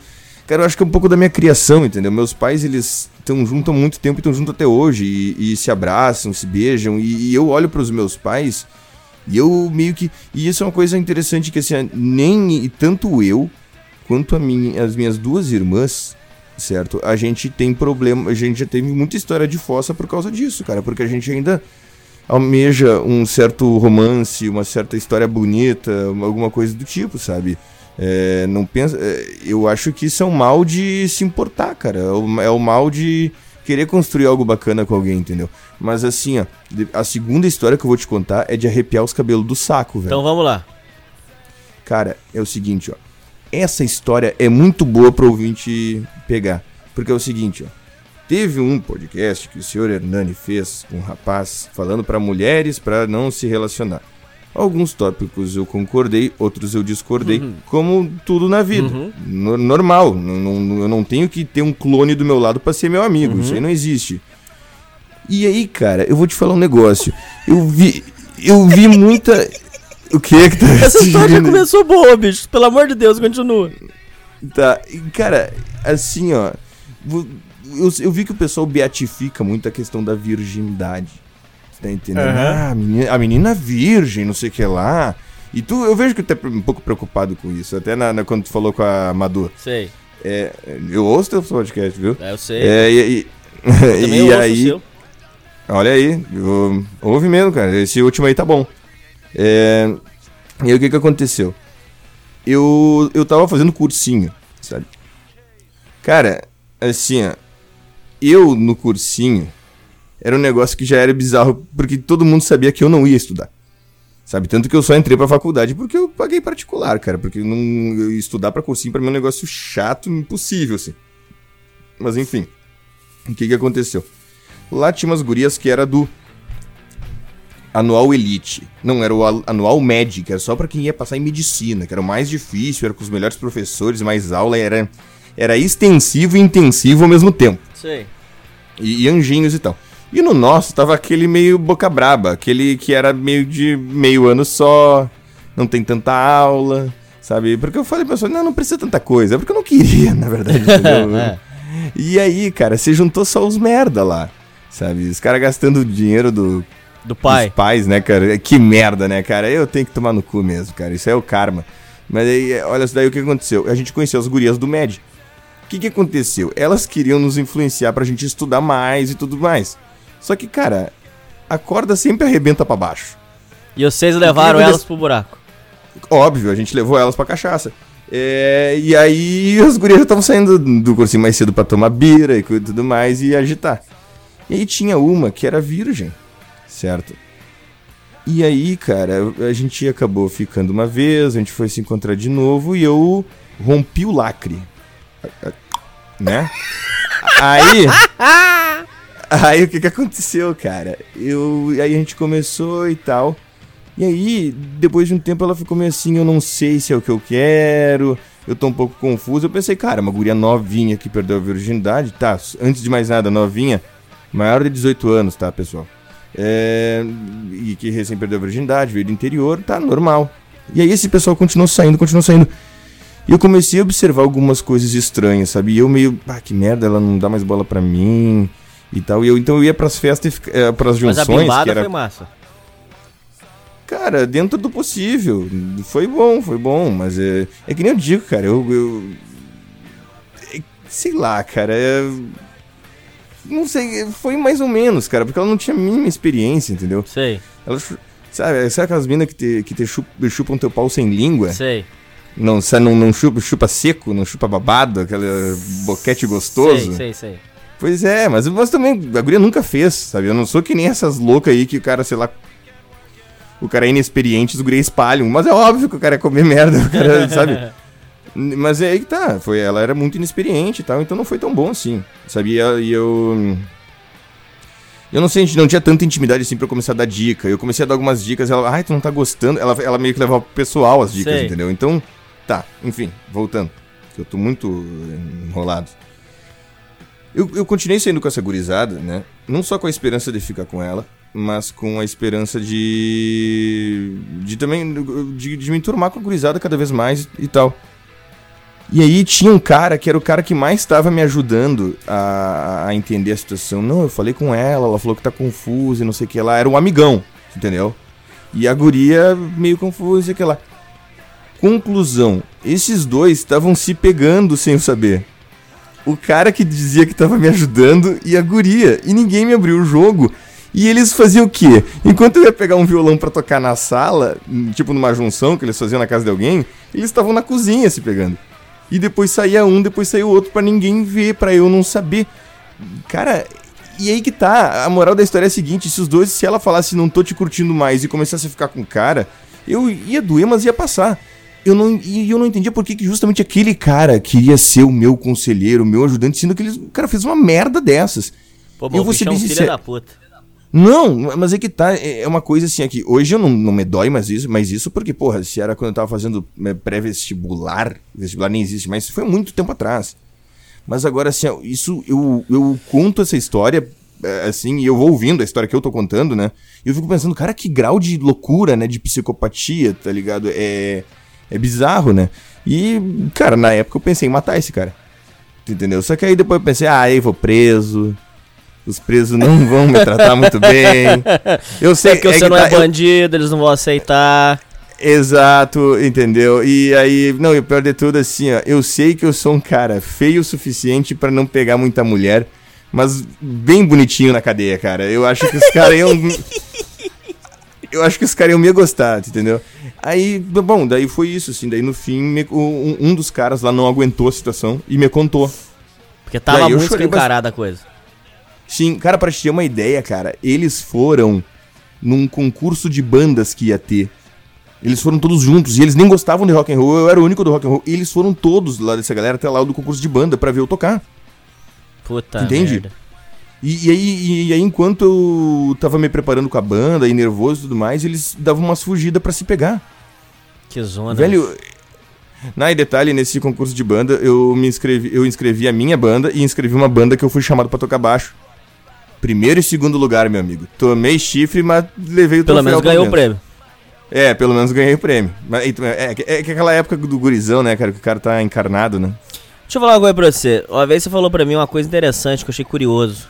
Muito. Faz, faz tempo que você falou isso pra mim. Que você, se for somar os, as experiências da vida, você disse que você era pra ser o cara mais misógino do mundo, mas que você não é. Sim. Você pode dizer um pouco sobre isso? Cara, é aí que tá. Eu tava, eu tava parando pra pensar é, nisso, né? Depois de alguns ocorridos, assim, sabe? Porque eu tava pensando assim, eu sou a versão masculina daquelas mulheres que tomam pau de marido, tá ligado? Sei. Porque eu, mas eu no caso emocional, uma mulher não vai conseguir me bater, né? A não ser a Tiffany do vôlei, né? é, aquela ali acho que bate em toda a podosfera. Não dá, né, bicho? É, aquela ali é forte. É... Pra e- quem e não aí sabe, que- é o jogador macho que faz que é mulher lá e joga lá com a turma lá. É, ele botou um top. Falou que é mulher Ah, vou- É, tá louco, cara. Mas voltando, né, o que, o que acontece é o seguinte, cara. Antes de mais nada, eu tenho irmãs, cara. Eu tenho mãe. E eu tenho amigas também, sabe? Queria mandar um beijo, inclusive, tanto pra Izzy, que é do Entropia Cast, quanto pra própria a Bruna Kathleen, que comenta bastante no grupo do podcast. E ô, porco, nós temos que dar um. Eu já falei isso no programa que eu fiz com o Igor, mas eu tenho que repetir aqui. Essa menina do Entropia Cast, você tem que tirar o chapéu pra ela, porque é o seguinte: ela não vem com papinho. Sou mulher, me trate diferente. Não, ela é de igual pra igual, cara. Igual se fosse um brother, igual. Ela não fica com o negócio de você falar, ah, não, você não pode falar isso. Não, não. E a, a- a- essa Bruna também é a mesma coisa. Eles não tem negócio Claro. de frescura, nada. É, sabe, uma, uma humildade, uma coisa que você sente que é ser humano mesmo, entendeu? Sim, cara, e, e eu acho interessante também, cara, que falam muito que o cara é misógino e tudo mais, e a gente também, cara, a gente trata elas da melhor forma possível. E, e quando eu vou avaliar, às vezes, o, porque elas me perguntam como é que ficou cada podcast dela, coisas e tal, que é normal a gente perguntar entre si, ah, o que, que, tá, que, que achou e tal. Eu avalio, cara, é, com seriedade, né? Porque menininha, como dizer, tá show, tá, tá sensacional. Eu dizia pra ela, ó, isso aqui melhorou, isso aqui, isso aqui sim, isso aqui não, entendeu? É, mas voltando à questão né, da misoginia. Cara, é, o que acontece, cara, é que, como eu falei, eu sou a mulher de malandro, né, versão homem. Então, cara, se eu me fodo tanto assim, eu tenho que estar entendendo quais são as escolhas que eu tô fazendo. Tu entendeu? Porque eu fiz uma retrospectiva da minha vida e tiveram gurias legais que eu não percebi que estavam lá. E é sempre aquela guria com aquele comportamento um pouco suspeito que eu me interesso. Sabe? Talvez eu não esteja escolhendo mulher de uma forma adequada, tu tá entendendo? É, e a questão é a seguinte: é, existe uma diferença muito grande, Hernani, entre culpa e responsabilidade. Entendeu? Tu ser responsável, tu ser culpado e tu ser responsável. As pessoas confundem muito isso porque a gente tá numa época de irresponsáveis, entendeu? De jovens irresponsáveis, de adultos irresponsáveis. Então, assim, o que acontece? Quando eu sofro de novo, e de novo, e de novo por tais tipos de situação, às vezes eu paro pra pensar assim, ah, cara, qual é a minha responsabilidade nisso aqui? Assim, claro, se alguém me ferrou, a culpa é de quem me ferrou. Isso aí não há discussão. Assim, o cara que bateu na mulher, ele é o, ele é o culpado. Ela não tem culpa nenhuma. Não, nenhuma, calma aí. Não, ela. Não, eu. Cara, a questão é a seguinte. O. Um cara não. Um homem não pode agredir uma Não, mulher. não, não, não, calma aí. Não pode agredir. Agora, você dizer que não tem culpa nenhuma, calma aí. ó. Se uma mulher me trair, hoje, com a cabeça que eu tenho hoje, eu tenho coragem de dar um murro na cara dela.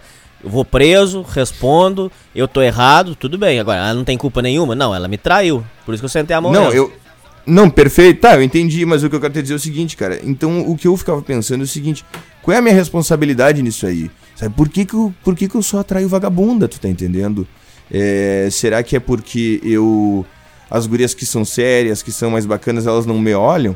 Tá, e por que, que elas não estão me olhando? Será porque, porque eu tenho 26 anos e ainda moro com meus pais? Será porque eu ainda não consegui me formar na porra da faculdade? Será que é porque eu não tô trabalhando? Agora consegui um trabalho? Sabe, será que é porque eu sou um relaxado que não quer nada da vida? E aí quem se aproxima de mim também são pessoas relaxadas que não querem nada da vida. Só que essas pessoas vêm com um adicional, às vezes, de serem filhas da puta. Porque se não tem responsabilidade com a vida, não vai ter responsabilidade com a vida do outro ah, também, não, tu tá aí não, entendendo? aí não. Tu, tu entendeu? Então o que eu percebi é o seguinte, cara, essa mudança vai ter que vir de mim. E não é que a culpa seja minha, mas eu tenho que ter responsabilidade por isso. Talvez eu me tornando um homem melhor, eu atrai, eu atraia pessoas melhores e, e, consequentemente mulheres melhores. Eu acho que tem muita guria interessante, tem namorada de amigo meu que é sensacional. Eu tenho amigas que são sensacionais. A questão é por que, que eu só atraio mulher desse tipo? E é muito comum quando a pessoa passa por esse tipo de situação projetar isso em todas as mulheres. Ah, porque mulher é merda mesmo. E não é, cara. Eu não acho que mulher seja merda, pelo menos. Entende? Entendo. Então você é um cara que hoje você leva tudo ah, numa forma assim de. Você não guarda rancor. Cara, não, não. Tem pessoas que me fuderam que, sei lá, cara, se. Teve se eu mulher que te prejudicou o- de verdade, cara? Vamos lá. Alguma mulher me prejudicou de verdade? Como Te assim? prejudicou financeiramente? Vamos, vamos começar agora, vai. Abre, eu abre o não- esgoto aí, vai. Tá, financeiramente não. Não, isso nunca me aconteceu porque. Porque eu nunca. eu- a única vez que eu trabalhei foi quando eu fui milico, cara. Depois, claro, eu trabalhava, trabalhava, que eu digo assim, de, por exemplo, é, tocar na noite às vezes. Eu sempre fiz uns biquinhos, assim, mas, mas eu nunca levei a vida muito a alguma sério, mulher que sabe? Uma prejudicou a sua vida? Cara. Já, cara, porque. Como é que eu posso dizer? Quando alguém te fere emocionalmente, ir pra faculdade se torna mais difícil. eh, Melhorar de vida se torna mais difícil. Conseguir emprego se torna mais difícil. As tuas amizades começam a ficar mais, mais comprometidas porque tu tá mais triste, tu entendeu? Então. E o é- é oposto também é verdadeiro, né? Porque elas não sabem, viu, Matheus? Elas não sabem a força que elas têm na cabeça da gente. Porque se o nosso dia tiver uma merda, mas chegar ali pra 6 horas da tarde ali, brotar uma, uma menina e ela te passar o número dela, talvez dê um selinho no seu, seu dia já vira outro dia, não vira? Fala se não vira. Com, com certeza, cara. E, e eu te digo uma coisa, eu tava num- numa, numa espécie de romance há, um tempo atrás, há, há pouco tempo atrás que não deu muito certo. Né? E às vezes a gente fica triste, às vezes nem é só porque alguém te ferrou, coisa assim, mas não deu certo. Um fim de um, de um. de um amor, de um carinho, seja o que for, é triste, sempre é. E antes disso, eu já tava trianimadão assim, vou voltar pra faculdade, que bom que eu consegui um emprego, vou emagrecer e tá, e emagreci bastante já. E assim, e depois que que ela não, não, não quis mais nada comigo, eu caí numa leve fossa, tá ligado? Só que aí, cara, eu já tô fazendo terapia faz tempo, e eu já tô me conhecendo um pouco melhor. Eu percebi, tá, calma aí, a tua estratégia foi errada. Vamos começar a fazer as coisas por ti, cara. Vamos parar de achar que, que, que, que alguém merece. Tem que fazer pra alguém merecer um cara melhor. Será que tu não merece uma vida melhor? Sabe? Aí agora eu tô. Claro que isso é óbvio, as pessoas falam, ah, só agora tu percebeu, mas tem coisas que não é só questão de. De racional, tu entendeu? Tu tem que começar. é, tu- às vezes a pessoa não se gosta e a pessoa é bonita, a pessoa é inteligente, tá, mas não se gosta, se enxerga burra, se enxerga feia. Tu entende? E isso aí foi muita terapia pra me ajudar, cara. Isso aí que você falou que às vezes a gente sabe racionalmente, mas parece que não emocionalmente. Todas as mulheres que eu tive que, eu, que eram fria, no fundo, no fundo, eu sempre soube que era merda, cara. Sempre soube, cara. Só que não adianta se explicar racionalmente. O corpo seu vai agir de outra forma, cara. É uma loucura, cara. É é meio como se tivesse um cara dentro do cérebro dizendo assim: não, não, não, não, não, não vai, não vai. Aí o cara tá desesperado apertando a. Apertando a. Vamos supor assim, tentando virar o volante. Só que o volante tá travado, porque o. o é, o corpo faz essas macaquices aí, cara. Aí você sai com mulher bosta, você sai com, com tranqueira, você sai com, com mulher. Só rabo de foguete, cara. É aí que você leva no cu, cara. Eu sempre soube, cara. Cara, não, é exato, mas isso aí, claro, eu- eu- na graduação de psicologia a gente entende essas coisas, né? Que seria o nosso inconsciente, que há questões inconscientes que fazem com que a gente é, se sabote muitas vezes, entende? Então, talvez assim, é, Hernani, isso é, como uma, uma manifestação do teu inconsciente pode ser. Vou chutar aqui, por exemplo. Tu já, tu já veio me falar, por exemplo, há um tempo atrás. é, eu não sei se dá pra falar aqui, qualquer coisa a gente censura. Que, tu te- que teu pai te tratava um pouco mal, né? Te chamava ah, de sim, sim. sim. chamava de Hoje em ordin- dia nós estamos em paz, mas ele foi muito escroto comigo. Tipo, te chamar de ordinário e coisa e tal, né? É isso aí. Pois é, cara, a questão é a seguinte, quando tu tem muito essa coisa de que tu não serve pra nada, que tu é um ordinário e tudo mais, às vezes tu pode estar fazendo escolhas pra reafirmar isso aí, tu tá entendendo? Ah, não duvido não, viu? Não duvido não. Tá- Não, claro que eu tô falando, isso aqui que eu tô falando, cara, é psicologia de boteco. Ah, isso é por causa daquilo, isso é... Não, isso aí não existe pra psicologia. É um é um É tratamento. uma teoria. É uma teoria, não, é uma teoria extremamente complexa. Ela não é preto no branco assim, não.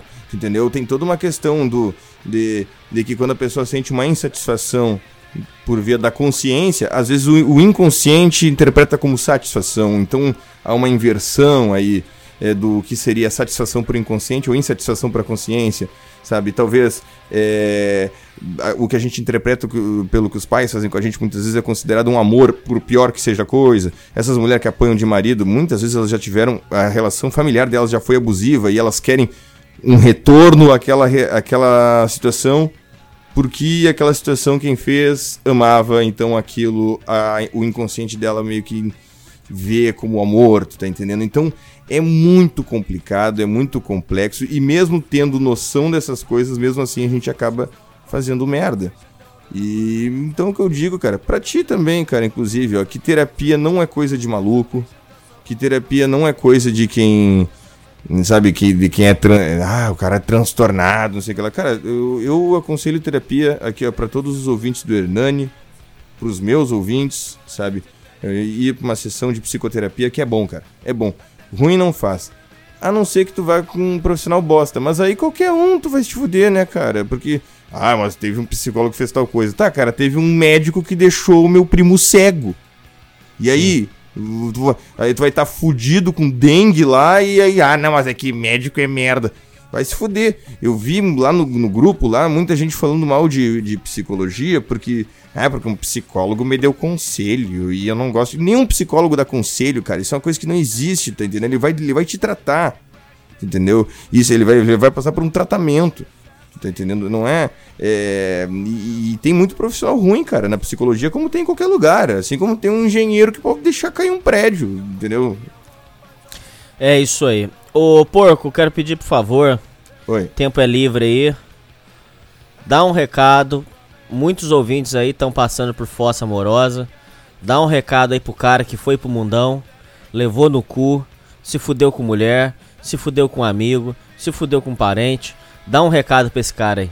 Beleza. É, antes de mais nada, eu queria dizer assim aqui, mesmo eu sendo graduando de psicologia, falando que o psicólogo não dá conselho, aqui é o Matheus que tá falando, certo? E eu tenho amigos e me comunico com as pessoas, então eu posso dar conselhos, né? É, então, não, só pra dizer, porque às vezes, ah, o psicólogo disse, não, isso aqui sou eu que tô dizendo e posso estar completamente errado. Uhum. Mas é, é que é bom avisar, né? Mas o, o que eu digo pra vocês é o seguinte, cara. É... Permita-se é, estar na fossa, entendeu? Sofrer não é nenhum absurdo, sabe? E se tu acha que é absurdo, bem-vindo ao absurdo chamado vida. Vai ter muita fossa ainda pela frente, cara. É, a cada fossa que tu tiver, tu vai sair mais safo, tu vai sair mais esperto. Eu tô saindo de uma fossa agora que eu achei que eu não ia mais conseguir levantar e tudo mais, cara. E já passou alguns dias, eu já tô conseguindo melhorar bastante, cara. Sabe, tu vai se tornando mais forte com o tempo, tu vai se tornando mais safo com o tempo, sabe? É, Juntem-se com amigos que vocês não viam faz tempo. É, joguem carta com a família de vocês, por exemplo, isso é uma coisa que eu particularmente gosto. Minha família toda joga cartas, então, sabe, façam coisas simples, é, aprendam uma coisa nova, invistam em vocês nesse tempo, porque querendo ou não, é, a fossa ela afeta muito a autoestima, cara. Então é complicado, sabe? E tentem encontrar amigos, cara, que quando vocês estiverem na fossa, não venha dar lição de moral, embora pareça ser o que eu estou fazendo agora. Porque assim, tem muito amigo meu, cara, que ele vem falar, é, contar coisa pra mim, cara, e eu não sou daquele cara que chega assim, né, mas por que que tu não fez tal coisa? Por que que tu não fez isso? Inclusive, quando um amigo teu estiver na fossa, às vezes ele não quer ouvir um ato deveria ter feito, ou faz isso, faz aquilo. Às vezes o cara só queria um abraço, ele só queria ouvir um que merda. Um, um bom que merda, na minha opinião, é um. É uma maior prova de empatia, cara. É, porque você tá sentindo o que o cara tá sentindo, né? Exato. Agora, se eu chego pra ti, Hernani, conta um problema meu e tu começa a dar uma de sabichão, de tu deveria ter feito isso, deveria ter... Cara, o que que isso vai ajudar, cara? Já foi, ué. me dá um... É, me dá uma máquina do tempo, então, que eu vou lá e faço isso que tu falou, sabe? Eu fico puto, cara. Ou senão aquela coisa de sabichão de, ó, oh, sabe o que que tu faz agora? Faz isso, faz isso, faz aquilo, dando coordenada pra vida do cara. O cara sabe como viver a vida dele, entendeu? Às vezes, um ombro amigo. Entendeu? Ou se não falar assim, ou um amigo diga assim, cara, por que a gente não dá um rolê hoje, então? Entendeu? Vamos jogar uma bola, fazer um negócio diferente. Entendeu? É, sei lá, eu acho que o recado tá dado. Eu me enrolei um pouco, minha, minha dicção tá complicada porque eu já. Não, eu não estou. Como, é, é, como pode se dizer? É, sóbrio, vamos dizer assim, né? Agora são 5h52 e eu tava voltando de festa quando o Hernani me pediu pra gravar. Pô, mas então eu sou um estraga prazer mesmo, hein, bicho?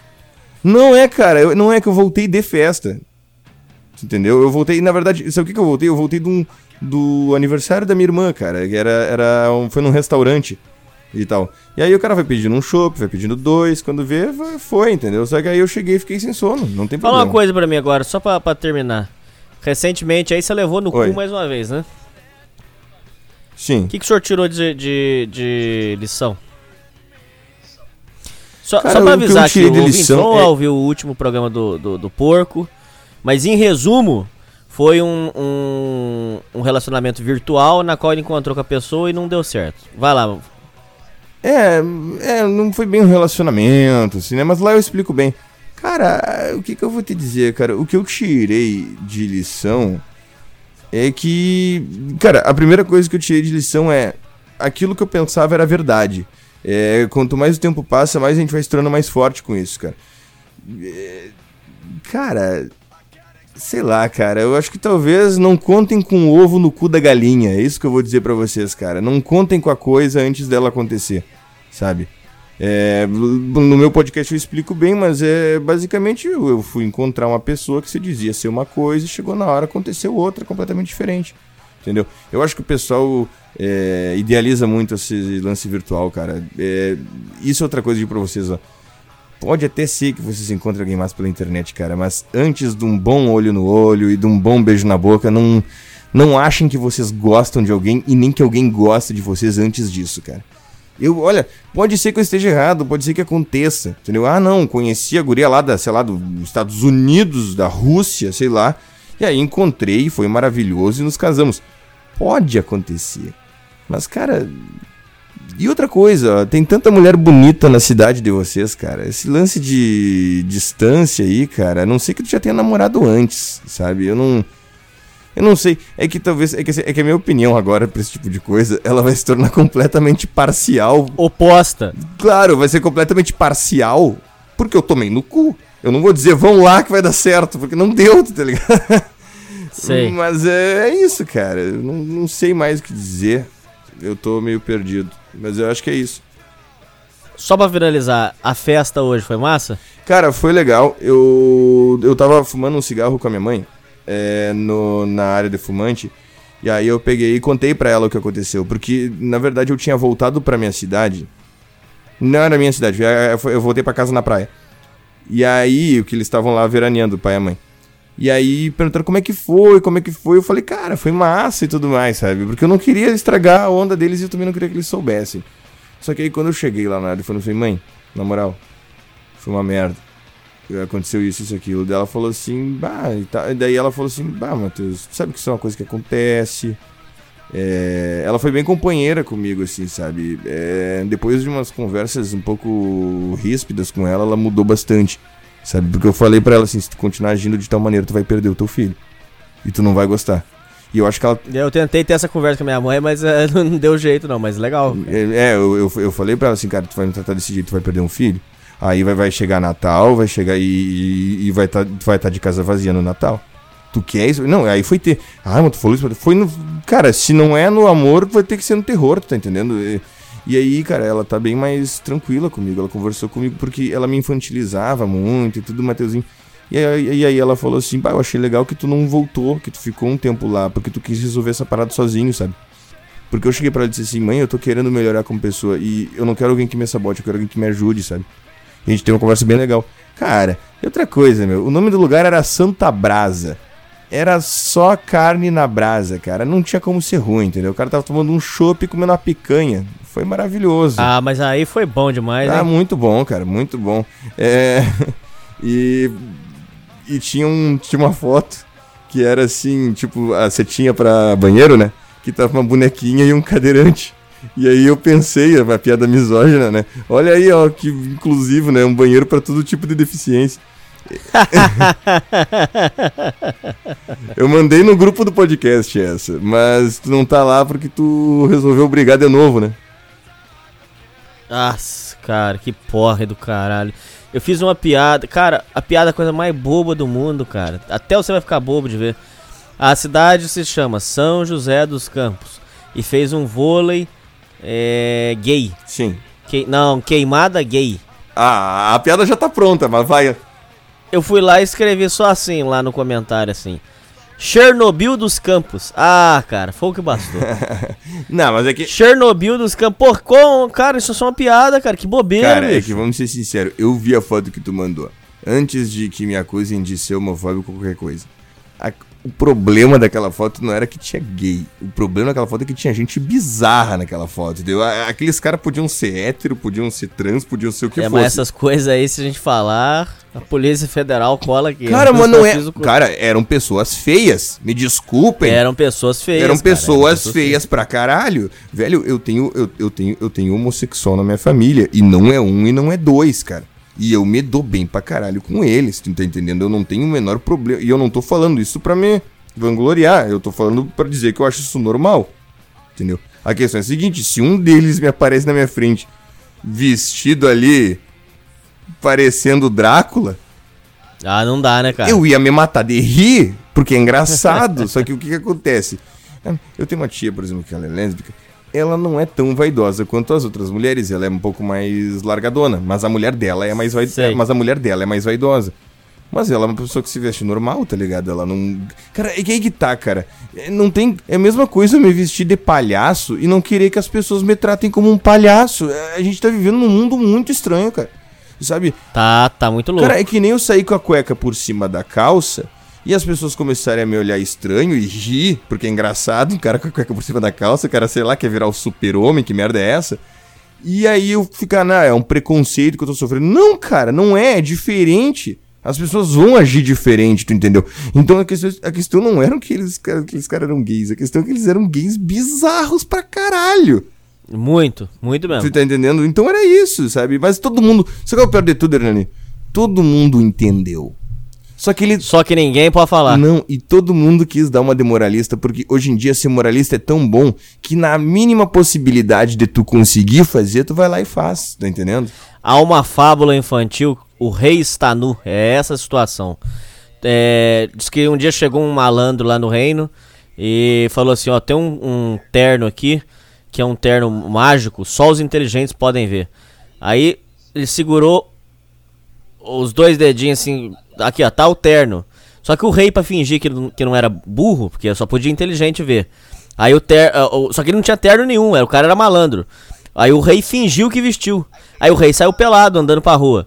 Aí, aí ele falou assim: só os inteligentes conseguem ver o meu terno. Aí o povo falou assim: nossa, mas que, que roupa bonita, que roupa bonita. Porque ninguém queria admitir que o rei tava pelado. Aí diz que chegou a criança, lá a criança não tem maldade, a criança gritou: Ah lá, o rei, o rei está nu! Quer dizer, é a mesma coisa, da mesma situação. É, tá todo mundo vendo e ninguém pode falar, né, cara? Claro, mas, mas aí que tá. Eu vou te dar um exemplo assim. É, tu pega a Vera Verão, por exemplo. A Vera Verão era um personagem que eu achava engraçado. E o, por que, que era engraçado? Porque ele pega um contraste de uma coisa que tu tá acostumado. Cara, isso que eu vou falar talvez dê problema, mas por exemplo assim, ó, o que, que era a Vera Verão? Era um baita do negão gigante e que fazia uns trejeitos de mocinha. Cara, Essa era a antítese, pô. Sim, exato. E aí e o que, que acontece? É uma coisa que quebra com uma. E o humor ele faz isso, ele quebra com um padrão que tá acontecendo. E detalhe, eu nunca achei que a Vera Verão fosse uma aberração ou coisa assim. Só que ele se aproveitava da. É que nem um anão, cara. Um anão ele se aproveita da situação dele porque ele tá numa situação incomum que é ser um cara pequenininho. E aí ele vai lá e veste um anão de duende pra entregar presente pro- do Papai Noel e coisa engraçada. sabe? É engraçado, cara, mas ninguém tá hostilizando essas pessoas. Então, Não, não, ninguém odeia. Exato, cara. Então a questão da, da Vera Verão, por exemplo, e eu achava o bloco da Vera Verão ali na Praça Nossa um baita bloco. Eu achava, eu achava interessante. Era o melhor, pô. Claro, era bom. Eu gostava da velha surda também. Cara, a velha surda, por exemplo, a velha surda é uma piada com velhos, tá entendendo? Porque a velha surda ela se atrapalhava porque ela era surda. Aí o, aí o Apolônio ia lá e falava: Ah, é, onde é que vai o fulano? Ela, ah, vai, ele vai, vai pra Camara, vai, vai pra Caramuru. Ela entendia, vai tomar no teu cu. E ela ficava brabíssima com ele e batia. E pegava o jornal dele e batia nele e tal. Então era engraçado, sabe? Hum, Entende? Então o, o Tiririca, com, com aquele sotaque de nordestino, ele forçava mais o sotaque de nordestino dele pra ser mais engraçado. Ou seja, são situações caricatas, tu entendeu? É, o- tu, eu te acho engraçado por ter sotaque de caipira. Sim, o povo fala mesmo. É, tu- é, eu, E o povo ainda fala mais uma coisa sacana comigo. É. O povo fala que só tem. Eu só sou engraçado porque eu sou gordo. Diz que o dia que eu emagrecer vai acabar a graça comigo. Igual foi com o Leandro Razum. Cara, é- Cambada de vagabundo sem vergonha. Cara, eu, eu, eu vou concordar, desculpa, mas eu não vou dizer que tu, eu não vou dizer que tu vai perder a graça, mas eu vou dizer que tu vai ter que se reinventar na, na, na, na, abordagem que tu faz, porque o gordo o gordo leva uma, uma certa veia cômica naquilo que ele faz por ser gordo, tu entendeu? É isso aí. né? É, e a questão do, do, do, do ser caipira é engraçado porque tu é aqueles caipira meio envergonhado. Então, às vezes, tu vai entrar nos assuntos um pouco é, espinhosos e dá pra ver que tu te desconcerta. E aí, É, sim, sim. E aí a gurizada começa a achar muito engraçado. Por quê? Porque é, uma, é um bloqueio que tu tem ali é, por conta da tua criação, por conta dos teus valores. Só que a gente consegue rir disso. Cara, ouve o podcast do Decadência, esse último aí. A gente era, era o, o Brian, eu e um nordestino que tá lá no grupo, o Luiz. É, sim, sim, sim. Cara, o Brian. Ele não parou de fazer piada de nordestino por um segundo no podcast. Sabe? É, Uma atrás da outra. E o guri tava se matando de. Ele, ele pegava, ele aproveitava. É que nem me chamarem de viado porque eu sou gaúcho, cara. Tá entendendo? Sim, você entra na bagunça junto. Claro, chega, né, eu, ah, tá viado, eu falei, cara, só só nas quintas, eu falasse, no resto, no resto, né, eu- a bunda eu tenho que dar de vez em quando, né, cara, senão me desestressa um pouco, e a gurizada começa a rir, entendeu? Tem que entrar na brincadeira, cara. É isso aí. Ô, Porcão, manda um recado final aí pro pessoal. E é isso aí que eu vou dispensar você pra você poder descansar, que você voltou da farra aí. Tranquilo. É, cara, é, o meu recado é o seguinte, ó, podcast Porco Suíno, é, no, tá no YouTube, tu abre ali na descrição, tem um linkzinho pra te poder ouvir Tu ouve basicamente que nem feed naquele linkzinho. Tu abre ali, tem um player ali, tu minimiza no celular, fica bacana. Se inscrevam lá no canal e se forem se inscrever no canal, por favor, deem like na página do Facebook, porque é lá que interessa pra mim. Sabe? Vamos lá, hein, gente. Vamos fortalecer lá a página do Porco Suíno aí, que ele é parceiro nosso. É, e, outra, e também porque eu tenho um amigo meu que ele, ele, é, ele, ele é dono de empresa de cerveja artesanal e caso eu consiga bastante curtido no Facebook, ele falou que ele vai me patrocinar pra eu fazer propaganda no meu podcast, entendeu? Olha aí. Só que os burros, tipo, eu tô com 125 ouvintes, por exemplo, agora. Sabe? É muito pouco, né? Muito pouco, mas é, é pra. Eu gravei muito pouco também. 125 ouvintes. Só que eu- lá no Facebook, cara, não chega a 60. Porque eu peço em todo podcast, mas eu acho que o, o pessoal que me ouve, eu acho que eles são meio analfabetos, se pá, cara. Sabe, eu me impressiono às vezes, assim. Teve um cara que me mandou, que escreveu umas paradas na minha, na coisa, assim, que eu, eu li, cara. Eu pensei, cara, qual é a língua que esse cara tá escrevendo, cara? Parece em, ara, é em aramaico. E é isso, cara. Se inscrevam lá e curtam aí a Sociedade Primitiva. Baita podcast. Eu gostei bastante. Eu era muito. Eu, queria, eu gostava de ouvir só Petri e o, e o Cagando e Andando. Carvalho. Aham. É. E aí eu falava, não, o resto é merda.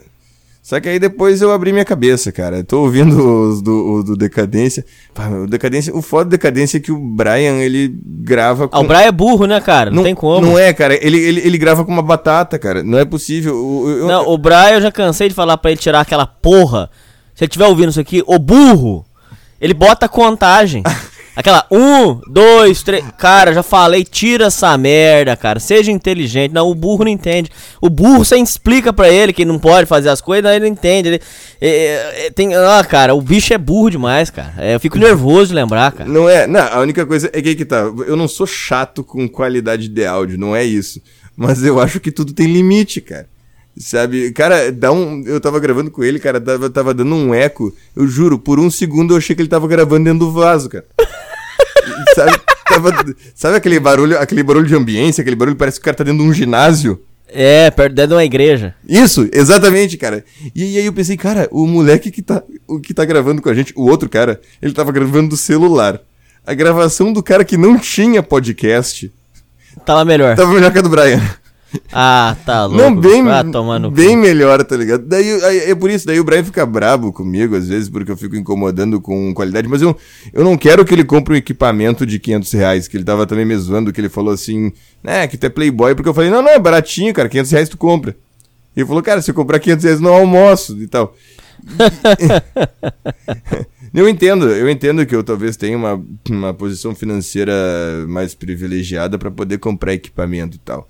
Mas não é isso. O que eu tô falando é tentar melhorar um pouco, nem que seja. Eu não sei, cara, eu não sei. é, Sei lá, cara. É que. Sabe por que, que eu fico bravo com essas coisas? Porque eu sei que o guri é bom. Se eu achasse que ele era uma. Ele é bom. Claro, se eu achasse que ele era uma merda, eu diria, não, segue com essa merda desse teu áudio, porque teu conteúdo é uma merda mesmo, merda por merda, tamo empatado. Mas ele, ele, ele é burrão, a hora ele pega o tranco. Eu, eu acho que ele tem resistência, cara, a mudar.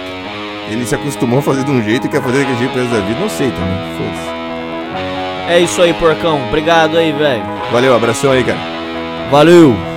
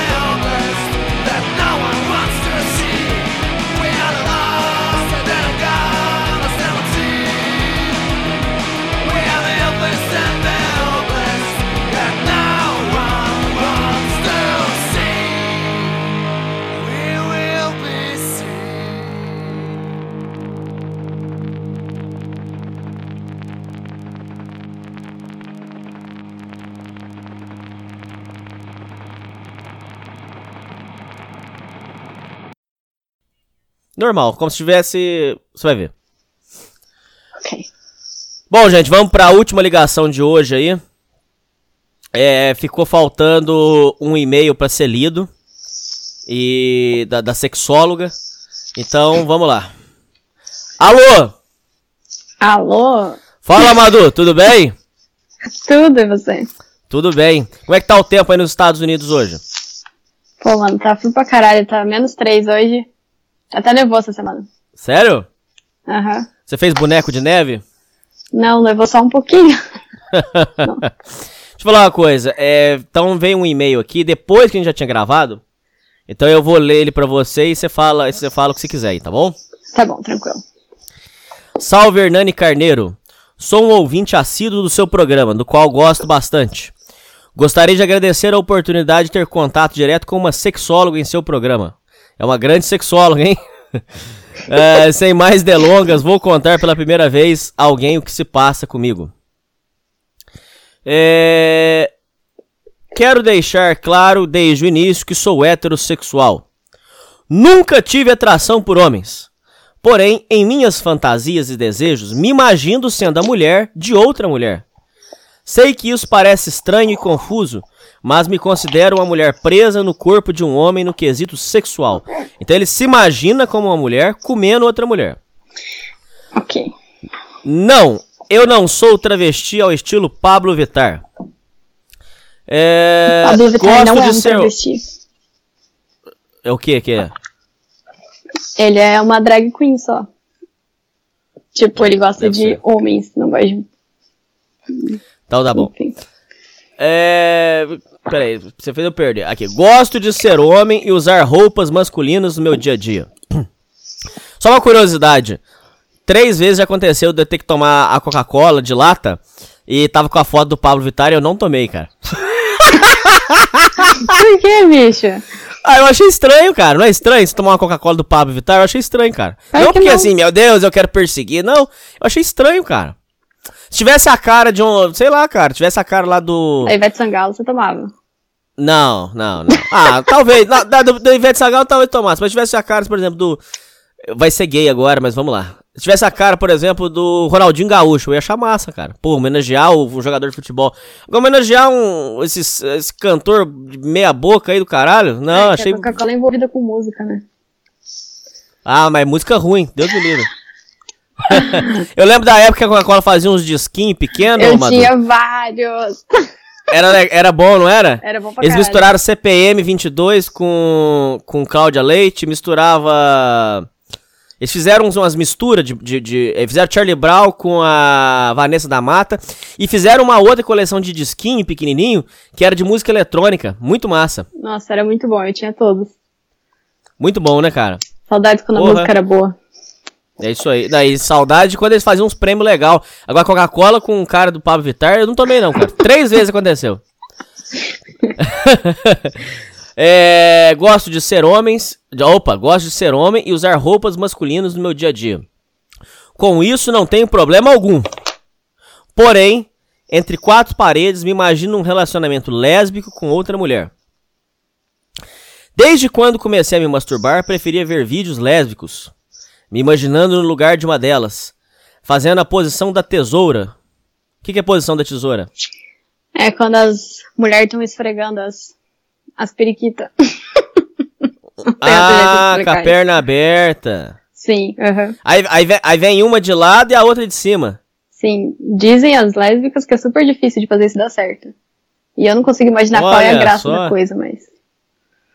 Que loucura, bicho. É, inclusive, comendo a minha parceira usando um strap-on. Strap-on é cintaralha. De fato, assumindo o papel de uma mulher lésbica na cama. Tá. O que a O sexóloga tem a dizer? dele pra comer a mulher. Eu acho que ele deve ser virgem, não sei, porque ele não diz aqui, né? Ok. Não diz aqui.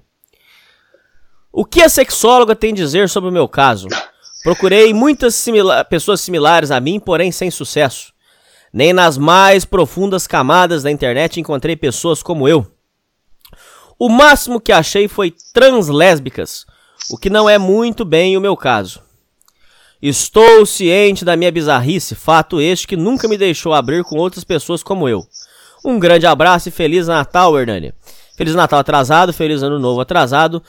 Cara, é... será que isso aí não é tudo uma fase, não, cara? Quanto tempo você tá com isso aí? Enfim, deixa a sexóloga falar. Fala, Madu. Olha, é... Cara, isso é muito estranho. Eu não consigo, não consigo pensar em nada, tipo, muito concreto no momento, mas pode ser algum tipo de filia que eles falam, que é tipo gente que tem fetiche por pés, essas coisas, sabe? Cada um tem uma particularidade no, no sexo. E ele devia procurar ajuda pra entender isso. E não precisa ter vergonha, tipo, todo mundo gosta de alguma coisa diferente, no fim das contas. E nem esses caras que Hum. gostam de levar dedada, entendeu? Mas isso é muito estranho. Hum, tá. Isso Mas, bem é, despreparado, assim. Mas, não, mas tudo bem, mas é, é- não é uma loucura você pensar o seguinte: é, ele não é gay. Não. Então, o que que tá acontecendo, cara? Será que é alguma coisa da infância? Às vezes, depende, se ele sofreu algum tipo de abuso, alguma coisa, pode ser. Ele pode ter algum Porque o problema. e-mail não tem muito detalhe, né, cara? Ca- Cara, é. Parece algum tipo de filia mesmo, tipo, esse, esse pessoal que tem esses gostos estranhos. Que nem gente que vê muito pornô e acaba se interessando só por coisas estranhas, assim. Mas se a namorada dele aceita, né? Tipo, não parece ser um problema. Mas eu, acho que ele não deve ter se relacionado com ninguém, não sei. Essa é uma teoria aqui. Ah, Ô, tá. Ô, Madu, fala uma coisa pra mim. Fala, não, é, aqui ele não disse que se relacionou com ninguém, ele só tem esse desejo. Ô, Madu, fala uma coisa pra mim. Qual que foi, dos seus encontros, a coisa mais bizarra que você viu? Na questão sexual, É isso aí. cara, eu só tinha. Como é eu posso explicar isso? eu só me relacionei com um homem na minha vida inteira, então. Nunca teve nada muito assim. Nada de bizarro. Não, sempre foi bem. Ok. Talvez algumas bizarrices tenham partido de mim, mas nada muito extremo, assim. É, você já, você já assumiu a, o controle da cama ou não? Eu não gosto. Ah, então tá bom. Porque Eu achei que você já. Senão eu já ia ficar com dó do Erlão aqui, falando, ô Erlão, você levou as, as porradas aí, Erlão. Não, não gosto. não gosto dessa parte. É isso aí, ô Madu. É... E, e aí, Madu, como é, que, como, como é que foi a sua virada de ano? Foi uma bosta, cara. Fiquei em casa, no quarto, bebendo sozinha, comendo doce. Aqui não tem, tipo, nada demais, assim. Ainda mais que eu moro numa cidade pequena, não tem nem fogos, assim, foi bem. Meia-noite eu já tava dormindo. Ô, louco. Sim, foi bem. Aí não tem festa? Tem festa nos lugares, tipo, Nova York, algum lugar em Miami, nos cruzeiros e tal, em cassinos, mas nada muito igual ao Brasil, assim, agitão. Entendi. Ô, Madu, só voltando na história do e-mail, que veio uma coisa na minha cabeça. Mas será que ele acha alguma mulher que, que topa isso? Topa viver assim? Nossa, com certeza. Eu conheço algumas, inclusive. Que topa, por exemplo. Algumas que o ah, marido não gostava disso no começo e no final usava até cintaralho no marido. mas ele falou que quer usar na mulher. Não, eu sei, mas eu tô querendo dizer que as pessoas, Topa. dependendo do quanto elas gostam de alguém, às vezes elas topam. E tem gente estranha no mundo, né, cara? É só você ver o Tinder aí que você vai achar. Então, há, então há esperança. Claro. É isso aí, meu amigo. E é isso aí, ô, Madu. Manda um recado aí pro, pro povo. Vamos tudo se fuder, cara. Não sei. Valeu, Madu. Valeu. One trillion dollars could buy a lot of blend. One trillion dollars could buy most anything. One trillion dollars buying bullets, buying guns. One trillion dollars in the heads of killers' facts. Fuck the world, a lot of people gonna die tonight.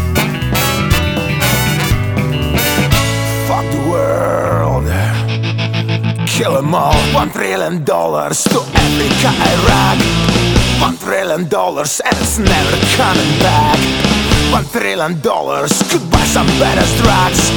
One trillion dollars makes me wanna kill myself. Whoa.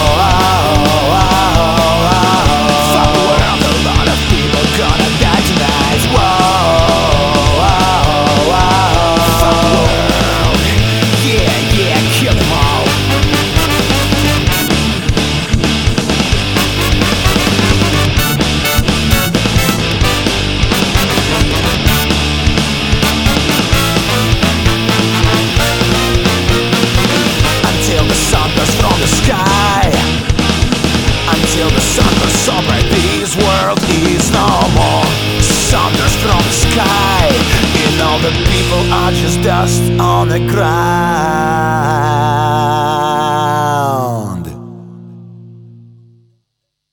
One trillion dollars could buy a heart of soul. One trillion dollars buy nations all the world. One trillion dollars could make death at ladies sing. One trillion dollars, what a bullshit, useless thing. Wow.